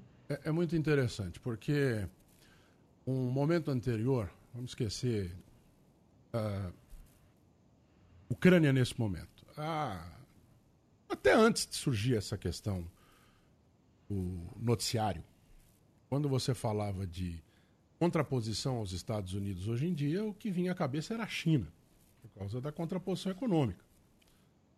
E principalmente depois que o presidente Trump assumiu nos Estados Unidos, isso ficou ainda mais latente e tal. Aí a questão que surge naquele momento é a nova Guerra Fria? Não, não é a nova Guerra Fria, porque não se trata uh, de disputa de sistemas econômicos. Hoje em dia todo mundo trabalha no mesmo sistema econômico, de trocas internacionais, globalização, parará, parará, parará. Muito bem. Aí surge a Ucrânia na parada. A, o, o, assunto, que como a senhora falou, está aí há, há, bastante tempo. Né? Mas vem o assunto. E agora volta. É a nova Guerra Fria. Será que é a mesma? Será que é a nova Guerra Fria ou é a mesma que nunca se resolveu, professora Clarice? Porque eu estava dando uma olhada para trás. Né? 21 de dezembro de 1991 termina a União Soviética. Baixa lá a bandeira vermelha, sobe a bandeira da Rússia no Kremlin. Naquele dia, era o dia de Natal, o presidente então dos Estados Unidos, George Bush pai, faz um anúncio à nação, né, uma cadeia de rádio e televisão, e ele diz assim: vencemos a Guerra Fria. Aí naquele momento o outro lado, o, Gorbachev botou a mão no peito e falou assim: ué, como venceram? Eu achei que tinha sido um acordo. E desde então você tem um trabalho dos Estados Unidos no sentido de ser a única potência ficou lá a Rússia. Para trás, economicamente, hoje em dia ela tem mais ou menos o tamanho do Brasil em termos econômicos, mas militarmente nunca ficou para trás. É uma nova Guerra Fria? É a mesma? Ou não é nenhuma das duas coisas? Eu acho que essa pergunta ela é, ela é bem complexa, Eduardo. E eu tenho ouvido bastante nos últimos dias, né? não só em relação à Guerra Fria, mas também à, à Guerra Mundial. Né? Eu vejo muita gente falando de uma possível terceira guerra mundial.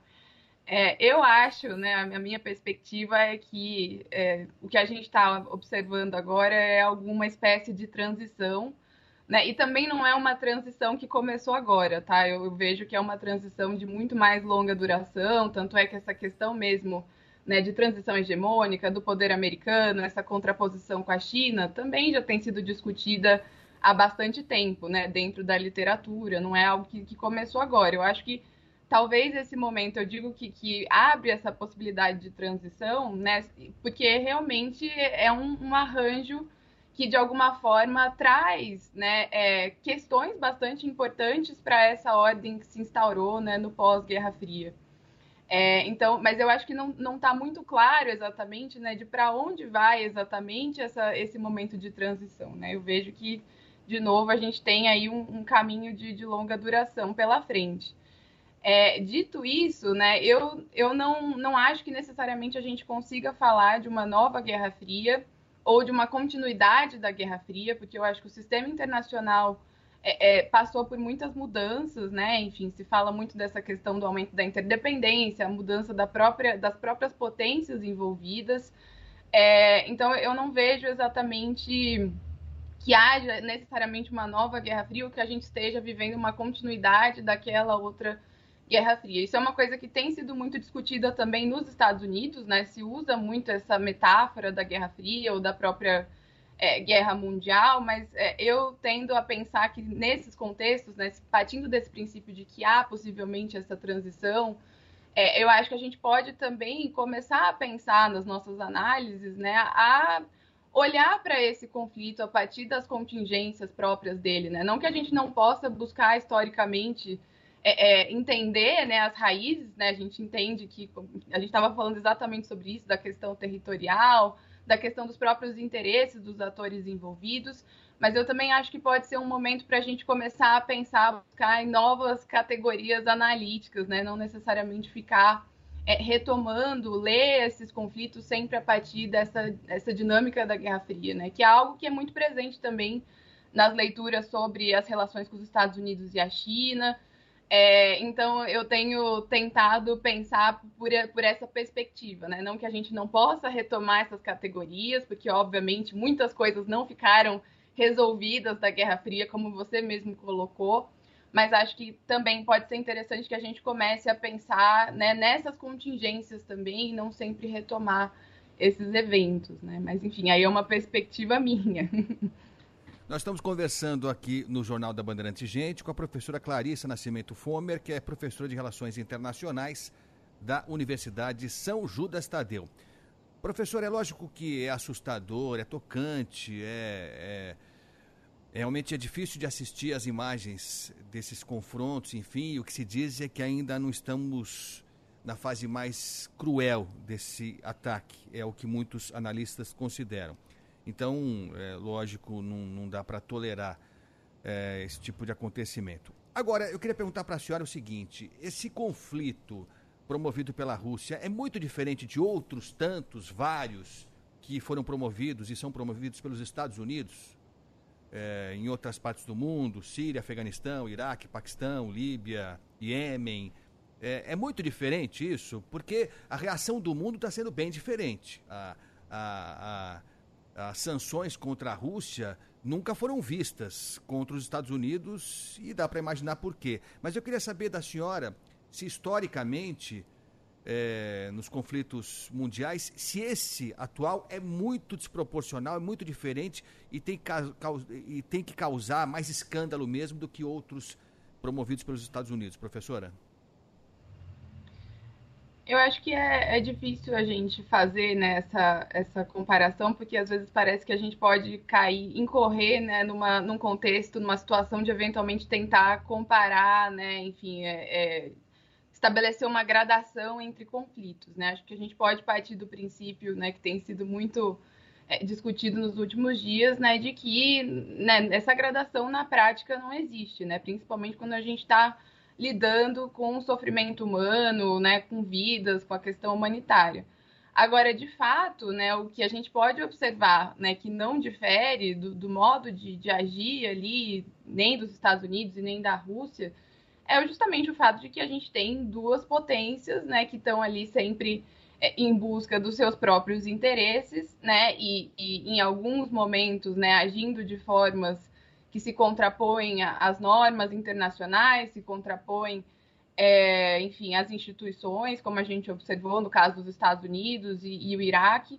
É, então, realmente, né, não, não há novidade no modo de como a Rússia está agindo. Eu, eu, concordo que talvez exista realmente um, um é, é, uma certa desproporcionalidade né, no modo de como talvez a gente tenha visto as narrativas, acho que principalmente nesse debate midiático, né, que até vocês estavam conversando no, no início, né, no sentido de é, é, às vezes é, demonizar um lado, né, e, e, o outro lado, enfim, parecer sempre a, a parte é, enfim, a, a, parte mais fraca, e é um cuidado que a gente tem que ter, né, considerando que a gente está falando de um conflito, né, não tem o bom e o mal, né, enfim, aliás, em política, de modo geral, a gente pode partir do princípio de que esse tipo de, de maniqueísmo, ele nunca ajuda, né, nas nossas análises. Então, eu acho que é um cuidado que a gente tem que ter, realmente, para não é, incorrer no risco, né, de não é, olhar para essas situações com a complexidade que elas merecem.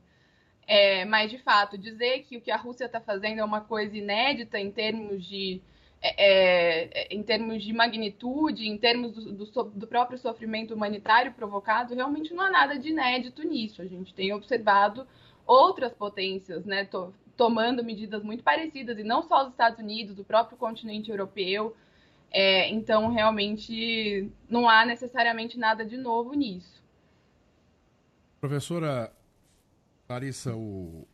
eu já citei aqui, vou citar mais uma vez, porque eu sei, achei o conceito muito interessante. Ontem o professor Carlos Pódio também tem nos ajudado, como a senhora entender esse momento, só da política internacional, mas, enfim, do quadro geral, das relações internacionais, inclusive, utilizou a expressão guerra econômica para a Rússia. É... ele diz que as sanções vão além do que aquilo que a gente tem visto com essa característica. E eu também lembrei na conversa que estava tendo com ele da guerra cibernética. Também é uma outra frente que está soltando bombas nesse instante de outra ordem. Né? A guerra militar, a partir da criação da ONU, né, Liga das Nações para a ONU, tem regras. Ainda que não sejam seguidas muitas vezes, mas elas existem, elas foram estabelecidas em acordos internacionais. Será que essas outras frentes também vão ter que ser tratadas da mesma forma? Será que também vai ter que ter regra para regra para guerra econômica, para guerra cibernética? Porque as vítimas, ao fim e ao cabo, ainda que não sejam assassinadas instantaneamente como são com as bombas, são as mesmas, são as populações civis dos países. São as pessoas que precisam eh, movimentar o seu dinheiro pelas contas eletrônicas pelos meios eletrônicos do mundo e até fazer negócios para comprar, para vender, ou mais do que isso, né? para ter bens, não só de consumo mais duráveis, como para comer. Né? É, é uma novidade nesse aspecto também que vai trazer alterações ou não? Dá para dizer que não, é o momento e vamos em frente. Acho que é possível que essas alterações aconteçam, né? A gente tem vários precedentes historicamente aí em que é, eventos levam né, à produção de normas, né? Inclusive muitas normas às vezes são é, é, pensadas a partir dessas, dessas demandas. E o que eu acho que é interessante nisso, né, para a gente pensar nessas várias frentes que esse conflito tem, né, a questão econômica, a questão é, cibernética é que, de alguma forma, também acaba sendo um contraponto né, à ideia é, que foi muito difundida né, no período de consolidação ali das instituições da ordem liberal internacional, né, particularmente depois do, do fim da, da, Segunda Guerra Mundial, é, de que a gente poderia estabelecer essa divisão bastante clara entre o que é a guerra e o que é a paz. Né? É, que é uma visão bastante simplificada da situação, né, no sentido de que o conflito, na verdade, ele é a parte mais superficial, vamos dizer assim, da violência, né? A estrutura de violência ela pode é, é ser difundida em diversas outras áreas, né? Inclusive pela via diplomática, inclusive pela via econômica, né? E aí a gente tem esses outros dispositivos, né? Como o dispositivo cibernético que vocês pontuaram, é, então, eu acho que é, é, a demanda, talvez, pensando do ponto de vista das normas e do ponto de vista do próprio debate político sobre essa questão, é de se pensar cada vez mais nessa violência em termos estruturais.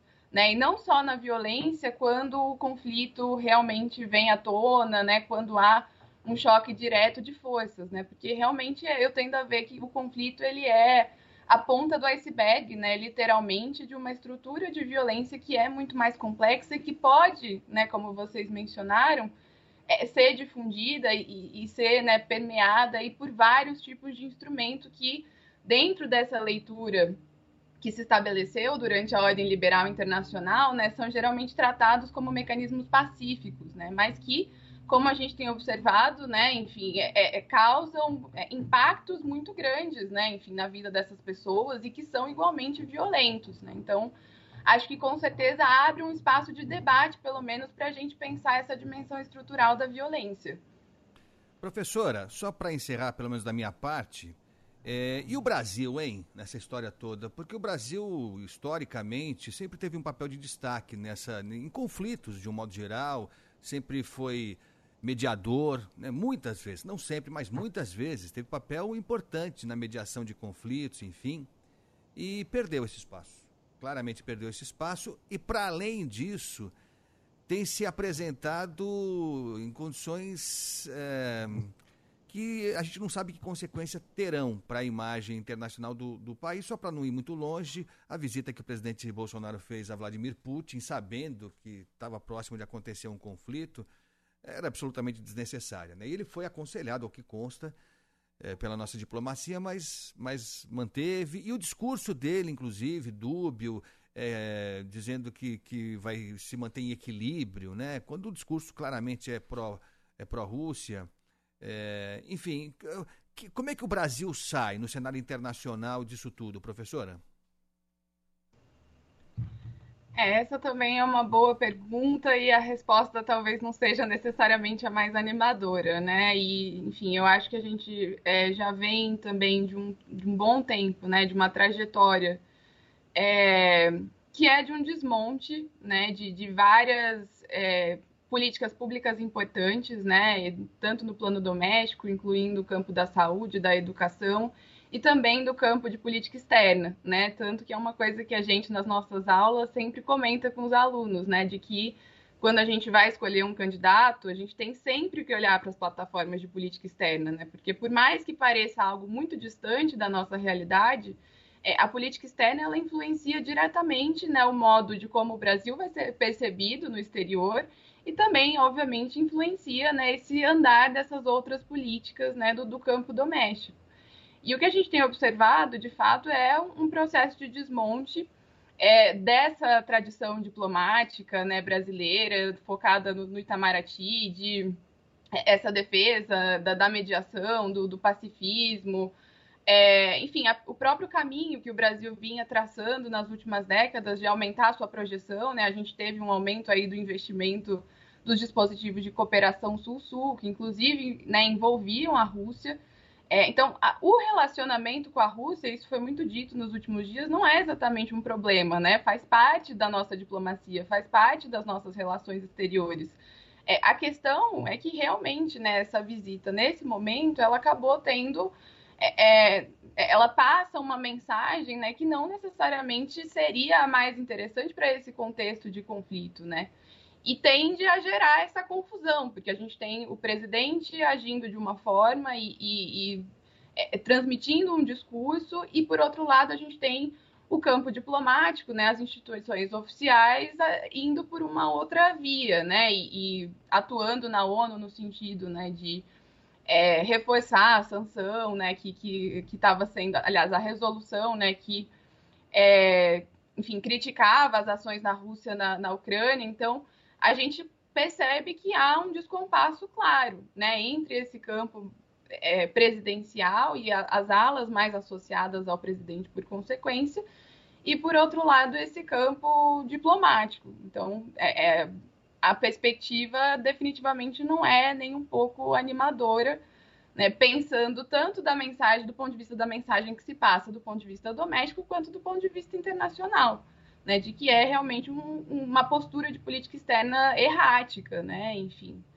Então, é, infelizmente, acho que é mais uma dessas situações em que é, o nosso papel de política externa ele acaba sendo bastante reduzido e com isso junto à nossa projeção. Professora Clarissa Forner, professora doutora de Relações Internacionais na Universidade de São Judas Tadeu. Muito obrigado pela atenção com Vinda Bandeirantes nesse sábado de manhã e até uma próxima. Muito obrigado. Eu que agradeço. Até a próxima. São 9 horas e 35 minutos no Jornal da Bandeirantes. Gente, Agostinho. É isso, a gente volta já, já, já, já para falar um pouquinho mais sobre a gasolina nossa de todos os dias. Não, todos os dias não, né? Agora de pouquíssimos dias, né? A gente tem que usar com moderação. Já, já. Ouvido na Bandeirantes. 85 anos. Conhecer a história. Ontem. Para compreender a construção do nosso tempo. Hoje. E estarmos preparados para o que vem pela frente. Amanhã. Não tinha interesse nenhum em fazer teatro, era apenas plateia.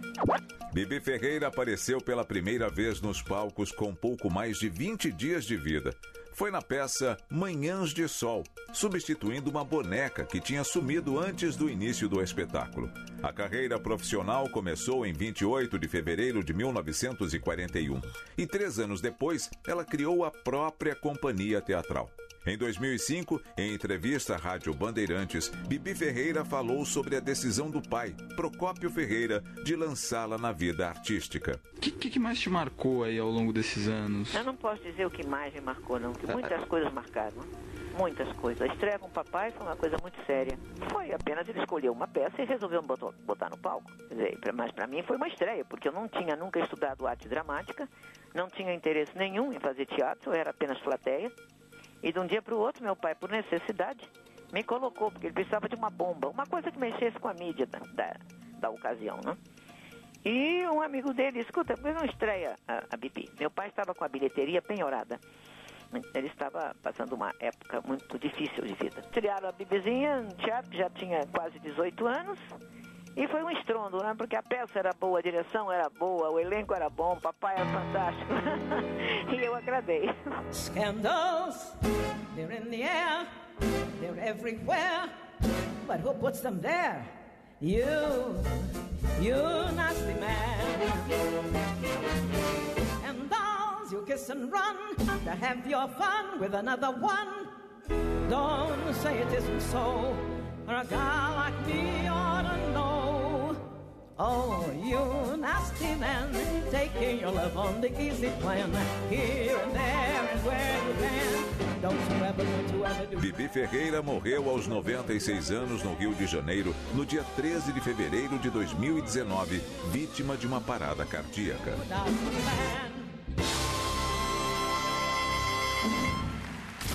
Nossa missão: registrar e noticiar os fatos relevantes e que são importantes para você.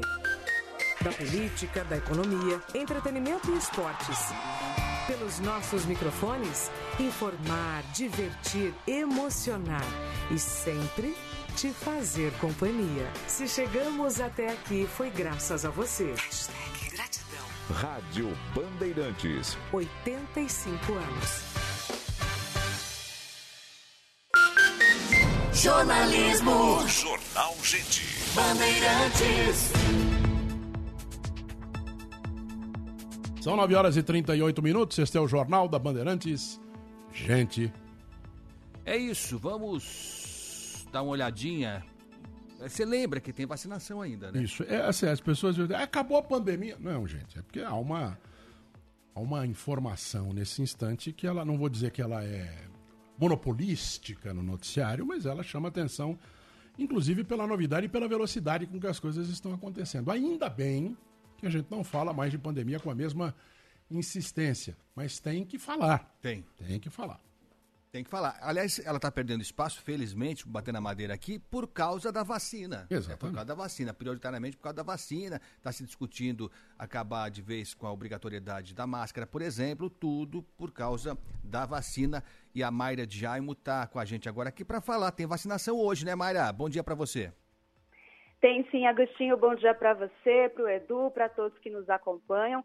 Hoje a vacinação infantil continua acontecendo. É, vai acontecer nas AMAs, que são as assistências médicas ambulatoriais, unidades básicas de saúde, e no Parque Augusta, das 8 horas da manhã às 5 horas da tarde. Os adultos e adolescentes também podem se vacinar nesses locais. E no domingo, aí reduz aí os locais só nas farmácias parceiras da Prefeitura na Avenida Paulista, das 8 da manhã às 4 da tarde, e em alguns parques. Só que nos parques é só para os adolescentes e para os adultos. Parques Buenos Aires, Severo Gomes, do Carmo, Vila Lobos, da Independência, Juventude e também o Serete. E tem uma novidade, porque ontem à noite, Agostinho, Edu e ouvintes, o Instituto Mutantan finalmente enviou ali o pedido para ampliar o uso da Coronavac para crianças de 3 a 5 anos. Então a Anvisa agora tem sete dias úteis para aprovar ou não esse novo pedido. Esse prazo começa a partir de segunda-feira, então até o dia 22 de março vai haver uma resposta. Nesse momento, a Coronavac só pode ser aplicada em maiores de seis anos. Só que agora tem novos dados de vacinação infantil obtidos no Chile, que está promovendo já uma vacinação em massa dessas faixas etárias. Então, o Butantan está buscando essa ampliação. E tem muitos pais ansiosos. A gente tem recebido muitas mensagens aqui na Rádio Bandeirantes de pais perguntando quando que começa a vacinação de crianças de 3 e 4 anos, principalmente, porque as de 5 já podem receber a da Pfizer. E aí, enquanto isso, está tá avançando a vacinação infantil de outras faixas etárias. Aqui na capital, mais de 22 mil crianças foram vacinadas nas escolas. Então, no total, 81,2% das crianças de 5 a 11 anos receberam a primeira dose e a segunda já foi aplicada em quase 30% do público infantil. Tá certo, Maria de Jaime acompanhando então esse sábado de vacinação, viu? E, e assim, é, foi angustiante essa questão das crianças. Foi angustiante, por causa da postura do Ministério da Saúde, protelar o quanto pôde, quanto conseguiu, o início da vacinação, por uma questão pessoal do presidente Bolsonaro com relação a isso.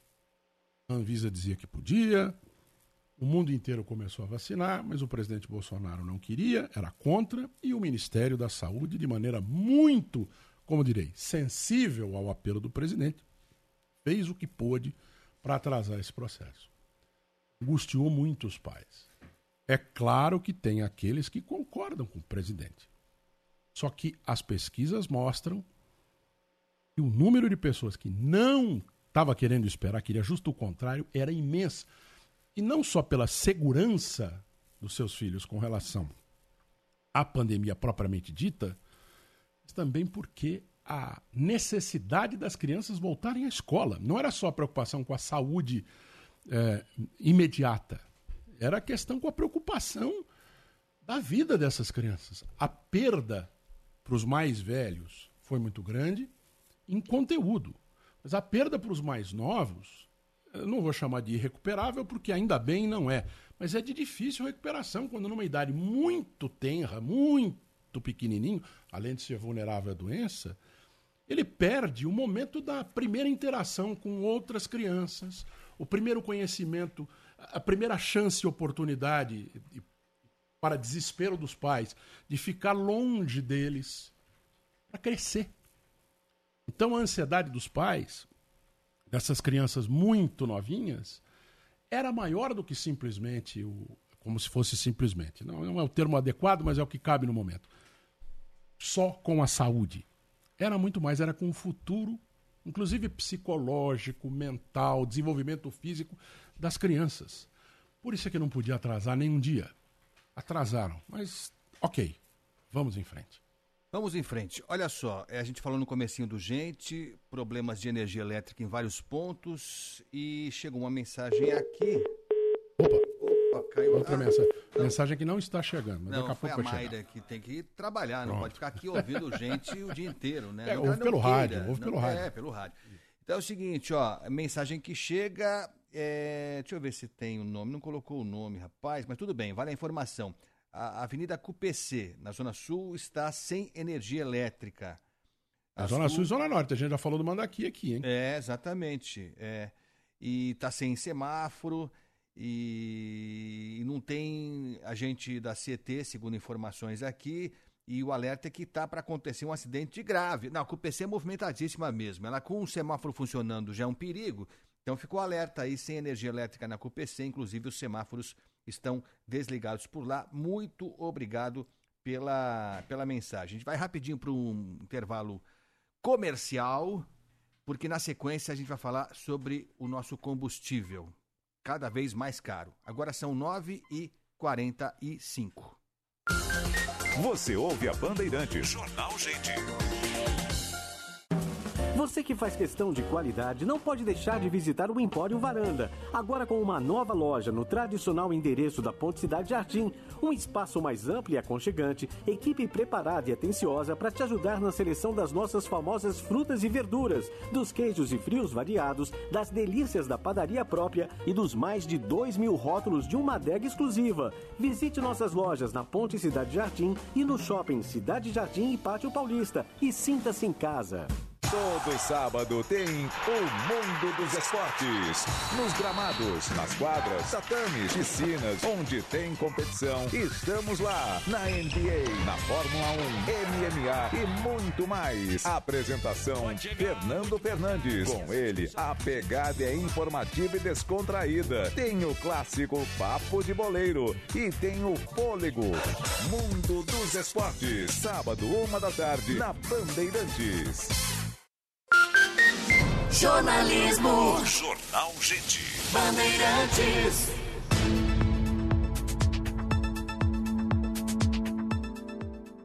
De volta, 9h46, de volta no Jornal da Bandeirante Gente para falar sobre combustível.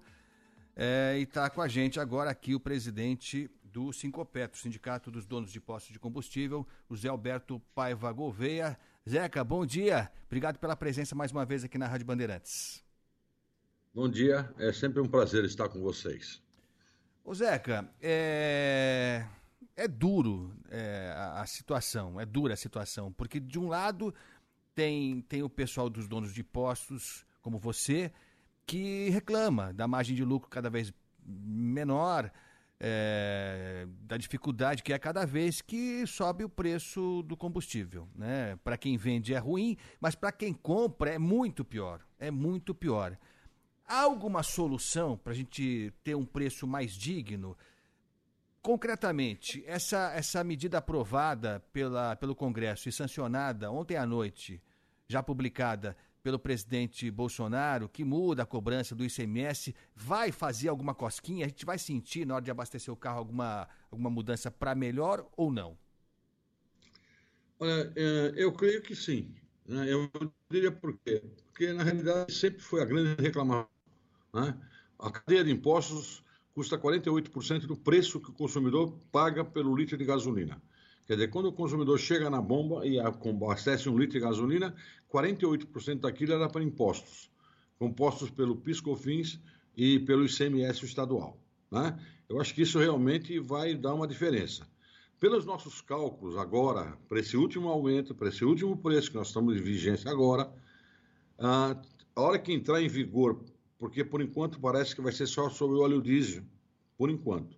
Isso vai dar uma queda no, na bomba em torno de 33 centavos, do que o preço que está agora deverá ficar 33 centavos mais barato. E no caso da gasolina, nós teríamos uma baixa aí de mais ou menos 60 centavos, ok?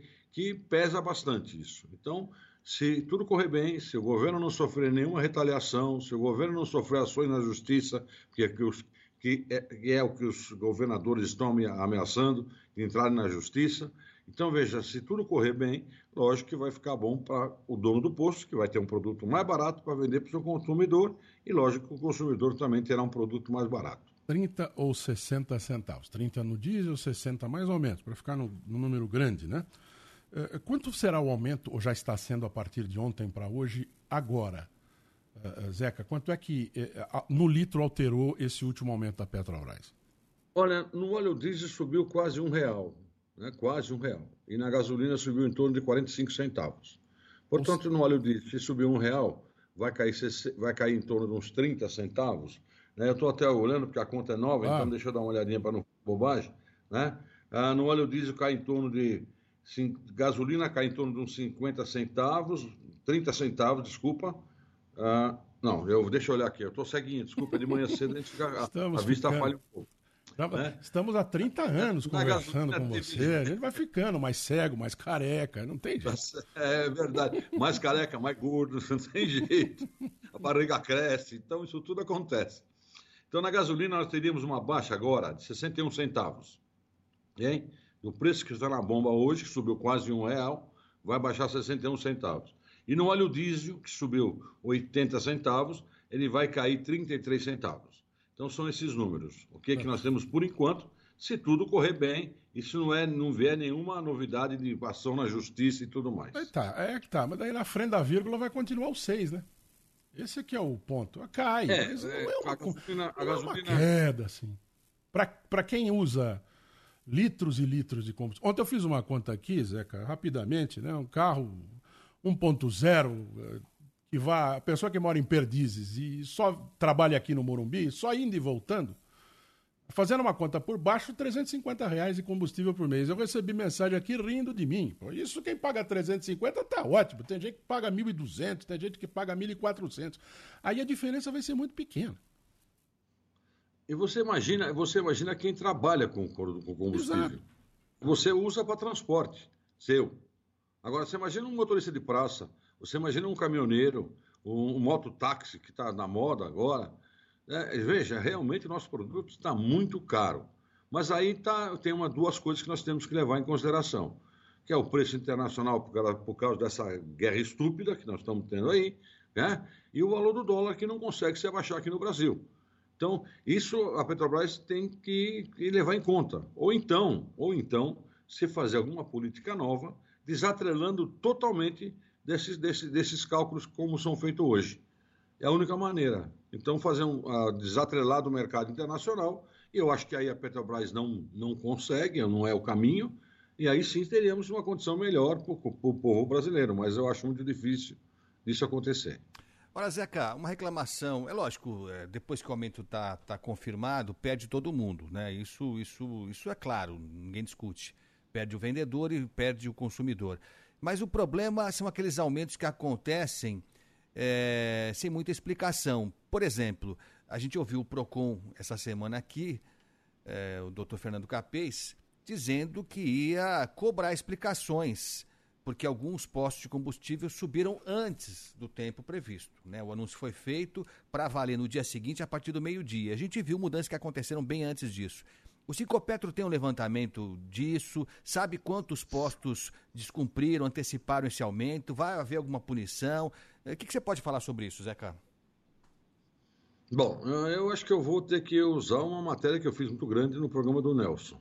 Okay? Foi um programa que a gente, que ele me deu uma oportunidade de explicar isso com bastante calma. Nelson Gomes, né? né? Veja, nós, é, nós temos um problema sério. Né? O governo anuncia um aumento, os postos criam aquelas filas quilométricas que vocês viram, onde todo mundo procura abastecer, e com razão, ninguém está aqui discutindo isso, né? encher o tanque do seu automóvel. Só que existe um problema muito sério. Né? Precisa se definir direito o que, que é ganho e o que é recuperação de capital de giro. Nós não temos estoques, os postos não têm estoques para é, especular sobre estoque. O que ele tem no tanque dele é o capital de giro dele. Que temos algumas, algumas coisas que têm que ser analisadas. Por exemplo, tudo que eu vendi no dia antes da alta, eu vou receber daqui 30, 85% disso, diga-se de passagem, eu vou receber daqui 30 a 32 dias porque eu não recebo na hora. O consumidor paga com cartão pela comodidade, para nós também é muito bom, só que o cartão demora 32 dias para me pagar. Então veja, além de eu bancar o cartão, que é o que o posto faz, ele banca o custo em cima disso, ele paga uma taxa para o cartão, que em torno, em torno do mercado está em torno de 1,5%, e demora 32 dias para receber o, o dinheiro que deveria estar no tanque dele. Isso é capital de giro. Não existe, não existe aquele oportunista que quer fazer lucro com estoque. Então eu coloquei duas coisas que é fácil de ver. Né? Por que, que não foram ver quanto ficou nos tanques das distribuidoras, quanto ficou no tanque da Petrobras? Né? Porque aí sim é o mercado como um todo sendo visto. Não dá para chegar na ponta do posto, que é a parte mais sensível, e onde tem a maior concorrência do mercado, nós somos 41 mil postos, ok? Contra 200, 300 distribuidoras. Então, veja, a nossa, a nossa concorrência é muito grande e nós temos que ter preço para chamar o nosso consumidor para dentro. Ô, Zeca, desculpa, É? mas, aí- mas é Então- aí- desculpa, Zeca, é- é, só para deixar claro, é, aquele combustível que estava no tanque antes do anúncio do aumento, ele estava com o preço antigo, né? Considerando o aumento que viria no dia seguinte, né? Ele estava com o preço normal. É, é, o que se esperava, e acho que o Procon inclusive espera isso, e, e diz que vai punir quem não, quem não justificar esse aumento, o que se esperava é que esse posto, esses postos, zerassem todo o tanque deles com o preço que eles pagaram Ah. e depois o novo estoque que viesse, aí sim já com coincidência do reajuste, ou não? Você sabe que é pior que eu concordo com você? É. Desde que fizesse isso com a minha distribuidora. Fizesse ela me entregar todo o produto que estava lá pelo preço velho. Não, mas, mas Zeca, você, já- depois você já pagou, Zeca. Petrobras, Não, você já pagou desculpa, esse, po- esse... Desculpa. Ah. Não, mas eu, eu pago na hora o meu produto. Então, Eu descar- pelo preço velho, descarregou, Zeca. Mas pelo preço Só- velho. Eu sei. Então vamos lá, vou tentar ser mais prático com você. Eu comprei um produto a um real. É. Um real. Eu não posso falar em preço, você sabe disso. Não é, eu não posso falar. Um real. Eu vendo esse, esse produto por um real e 45 centavos, que é a minha margem. Tá. 45 centavos. No dia seguinte, eu vou pagar esse produto quase 1,80, que é o que subiu. Certo. Como é que eu mantenho o meu capital de giro? Como é que eu faço com o meu capital de giro? Peraí, Zeca, deixa, eu mas- deixa eu só terminar. É. Deixa eu só terminar. É. Aí nós vamos fazer uma comparação besta. No dia que subiu a carne, subiu 14, feijão, subiu 14% semana passada, ninguém foi no supermercado saber se tinha estoque. O supermercado no dia seguinte aumentou e ficou por isso mesmo. Mas, Zeca, mas houve uma orientação. Mas espera um pouquinho só. Mas espera um pouquinho só, desculpa. A, a Petrobras anunciou o aumento, condicionando esse aumento a que ele começasse a valer no dia seguinte a partir do meio-dia. Então quer dizer que virou uma terra de ninguém isso aqui. Isso, isso. Esse é o grande erro. Sabe por que, que esse é o grande erro? Vocês perceberam que o etanol subiu e muito esse mês? Os Esse mês. entender exatamente por quê. É, é. Só que ninguém falou nada. Por que, que ninguém falou nada? Porque o etanol foi subindo um, um centavo, dois centavos, três por cento. Ele foi subindo aos pouquinhos. Então isso não criou esse, esse frisson que criou agora, quando a Petrobras, por sua incompetência, por isso é incompetência, ou então político, que é pior ainda, demorou 57 dias para repassar de uma vez só um produto. Aí cria esse problema todo. Então, isso não é questão do posto. O posto, eu não estou aqui defendendo aumentar antes. Eu nunca defendi isso. E nem vou defender agora. O que eu estou querendo explicar é que isso dá, uma, dá uma defasagem no nosso capital de giro. Quer dizer, o nosso capital de giro vai pela torneira. Sabe? Então, o que eu estou defendendo é isso. Como é que a gente pode resolver isso? Porque, veja, não é justo que só a última ponta tenha defasagem de capital de giro. Então, se é para ter defasagem de capital de giro, que todos nós tenhamos, não só o posto de gasolina. Então, é isso que eu estou querendo passar para vocês da imprensa e para também para o nosso amigo Capês. Veja, eu não estou discutindo que tem que aumentar antes, eu nunca disse isso. Né? Eu sempre falei que não é o caminho. O caminho é, é que a gente possa fazer isso com a cadeia toda, e não só no posto. Isso não é justo. É, o problema é que né, nessa cadeia alimentar. A última boca É, sempre a sobra, nossa. como diz o Datena, só no nosso. É, Porque o consumidor, o consumidor não tem onde correr, né? Ele para ele não tem onde correr. É, essa, É, essa- você tem toda a razão. Você tem toda a razão. Agora, eu acho que quando sobra na no consumidor, está errado. Mas também não é justo que só uma, só com uma cadeia, uma cadeia. não é- nós não estamos sozinhos no mercado. Nós não estamos sozinhos no mercado. O mercado é composto de governo federal, é composto de governo estadual, é composto de Petrobras, de distribuidora, transportadora e posto de gasolina. Por que só no posto? Por que só no meu? Vou usar a palavra do Datena. Por que só no meu? Não, põe no de todo mundo. Aí eu fico quieto. Eu divido o tamanho do negócio. ô, Agora, Zeca- o tamanho é desse tamanho assim, e vai só no coisa. meu? Não. Ô, Cada um Zeca. que assuma a sua parte. Zé, que eu te conheço há um tempão, respeito você Muitos, bastante. muitos anos.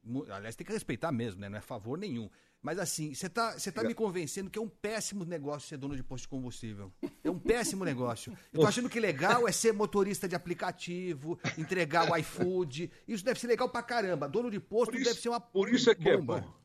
Por isso é que é bom a gente ter amizade com vocês é. e conhecer. Você conhece a minha universidade e eu conheço a tua. É. Bastante. Nós nunca falamos nada para prejudicar ninguém, nós sempre falamos o que é a verdade, que é a nossa verdade. Você está falando a sua verdade, eu estou falando a minha.